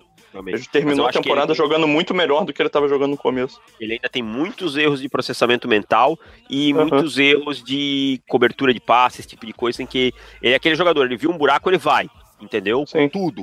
E aí, muitas vezes, ele consegue se recuperar por ser tão superior fisicamente na, NC, na NCAA. Mas Sim. na NFL é o que eu falo, o buraco é diferente. É, ele tem uns braços muito longos, né, cara? Ele consegue se recuperar bem de, de ângulo de teco errado também. Só 19 anos também, né? Sim, é, pô. Essa é outra parte muito relevante da, da avaliação dele. É um cara que tem. É, é aquela coisa, né? O cara é um projeto. Eu, eu, eu- Mas você eu pegar um vejo, projeto no assim, top 10, pra mim, não tem Exatamente. sentido, sabe? Eu acho que é gastar uma pique é muito alta. é, eu acho que ele ganhou um hype até um pouco inexplicável, assim. Porque você Cara- vê o cara com um potencial muito alto, beleza, mas assim, você botar ele na frente do Rocco Smith, com um cara pronto já, e com potencial de crescimento ainda, eu acho, eu acho exagero. E eu tenho pra mim, assim, cara, que tá se valorizando demais a parte física e de menos a parte mental. Então, quando eu acho que é mais fácil, é o contrário, sabe? Um jogador como o Rocan melhorar um pouco fisicamente do que você fazer o Tremaine Edmonds responder mentalmente muito rápido. Então, sei lá, eu acho que alguns analistas, pra mim, pecam nisso. Ah, sim, eu também eu concordo com isso. Por exemplo, é um exemplo que me veio à cabeça agora. Ano passado falava-se muito que o Juju Smith-Schuster era um cara muito lento. Você vê, quando ele chegou na NFL, ele não, ele não se provou um jogador lento, assim. Ele era um, um recebedor de, de velocidade boa, ele não era um excepcional cara de rotas longas. Mas ele não era um jogador lento. Então eu acho que estão valorizando demais um- uma questão física e quando a técnica e, a- e o mental são mais importantes e mais difíceis de você encontrar um cara com essas qualidades. Concordo plenamente. Honestamente, o, o Shaquem Griffin pode jogar em alto nível na NFL como pass rush?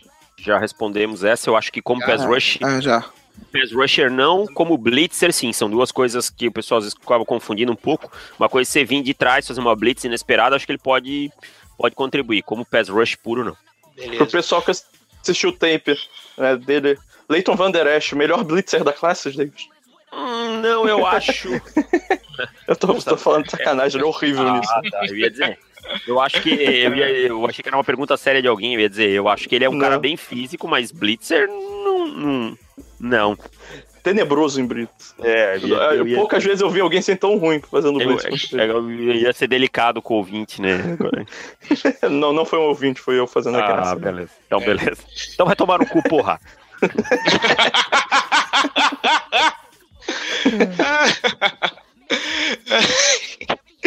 é, o, o Safety Troy Epic teve um combine sensacional, mas não há qualquer hype nele nos mocos. Ele é somente para special teams?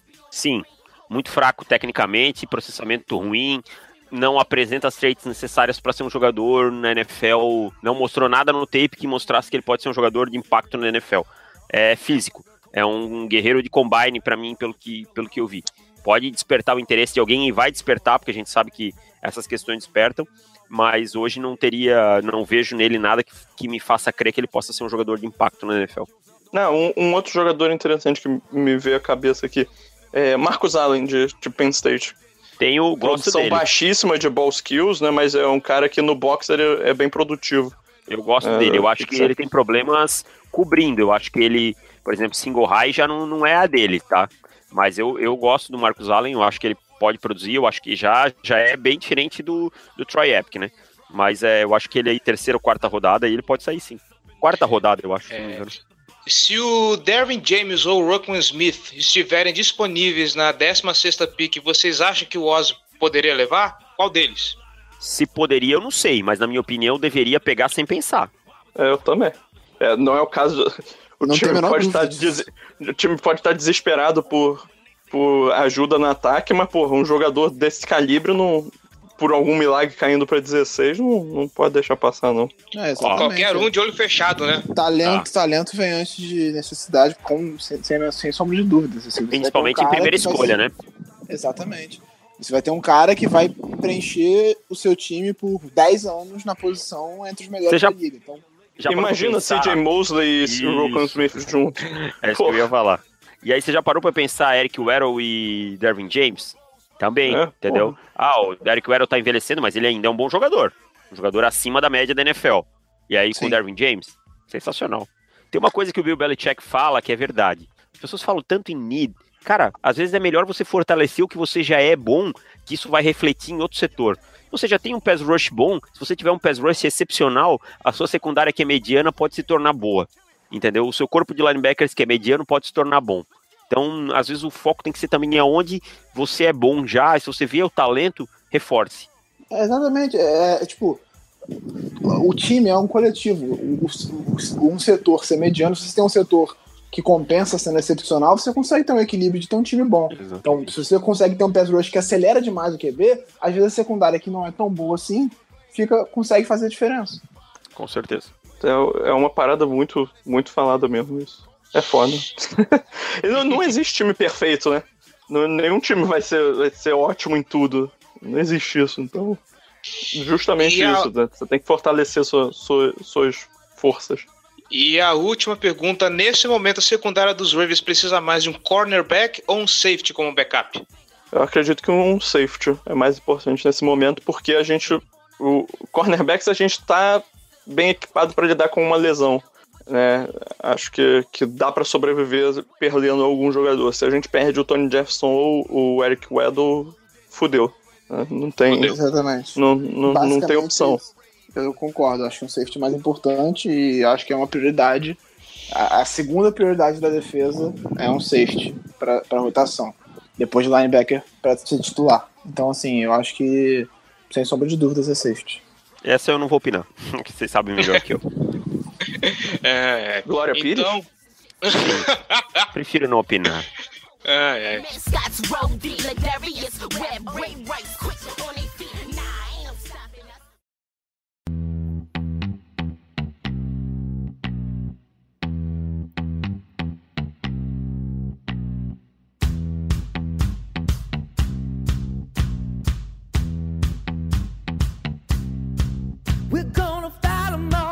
Então, ufa, É isso, Davis. Muitíssimo, mas muitíssimo obrigado pela disponibilidade de estar aqui com a gente nessa manhã de sábado, né? participar com a gente aqui, dando suas opiniões como especialista. Agora o microfone é seu, cara. Fica à vontade. Bom, primeiro eu vou fazer meu jabazinho, né? Afinal de contas, quem quer rir tem que fazer rir, né? Então eu queria dizer para todos aí que não me conhecem, eu, eu trabalho eu, Felipe Vieira e o Pedro Pinto no projeto que é o ontheclock.com.br. Passa lá, a gente tem um guia do draft é, à venda, R$ 39,90. Tem análise uma por uma de 250 prospectos. Tem o nosso Bird, tem tudo lá. R$ 39,90. Compra por Bitcoin, como você quiser, dá, a gente dá um jeito. Tá lá à venda. É, a gente trabalha só com avaliação de prospectos, só com draft. Não tem nenhum outro assunto no nosso site que não seja envolvido a draft. E tá feito o jabá, eu queria primeiro agradecer o canal, a, o canal de divulgação de vocês aí, para a gente poder participar, dizer que essa parceria é interessante para todo mundo, é, essa troca de informações. Eu fico muito honrado com o convite em, em ser convidado e que as pessoas queiram ouvir minha opinião. A gente faz isso com tanto carinho e estuda tanto e, e, e, é bom que as pessoas queiram ouvir nossa opinião, mas quero dizer também que é bom que as pessoas formem suas próprias opiniões sobre o draft, isso a gente faz assistindo tape, estudando, e não tem problema nenhum com as pessoas discordarem do que eu falei aqui. Quem quiser, meu Twitter tá lá, é arroba o On The Clock é On The Clock BR no Twitter. Muito obrigado a todos vocês pelo convite, foi um prazer estar aqui com vocês e a porta do On The Clock está sempre aberta e é só chamar que a gente está aí.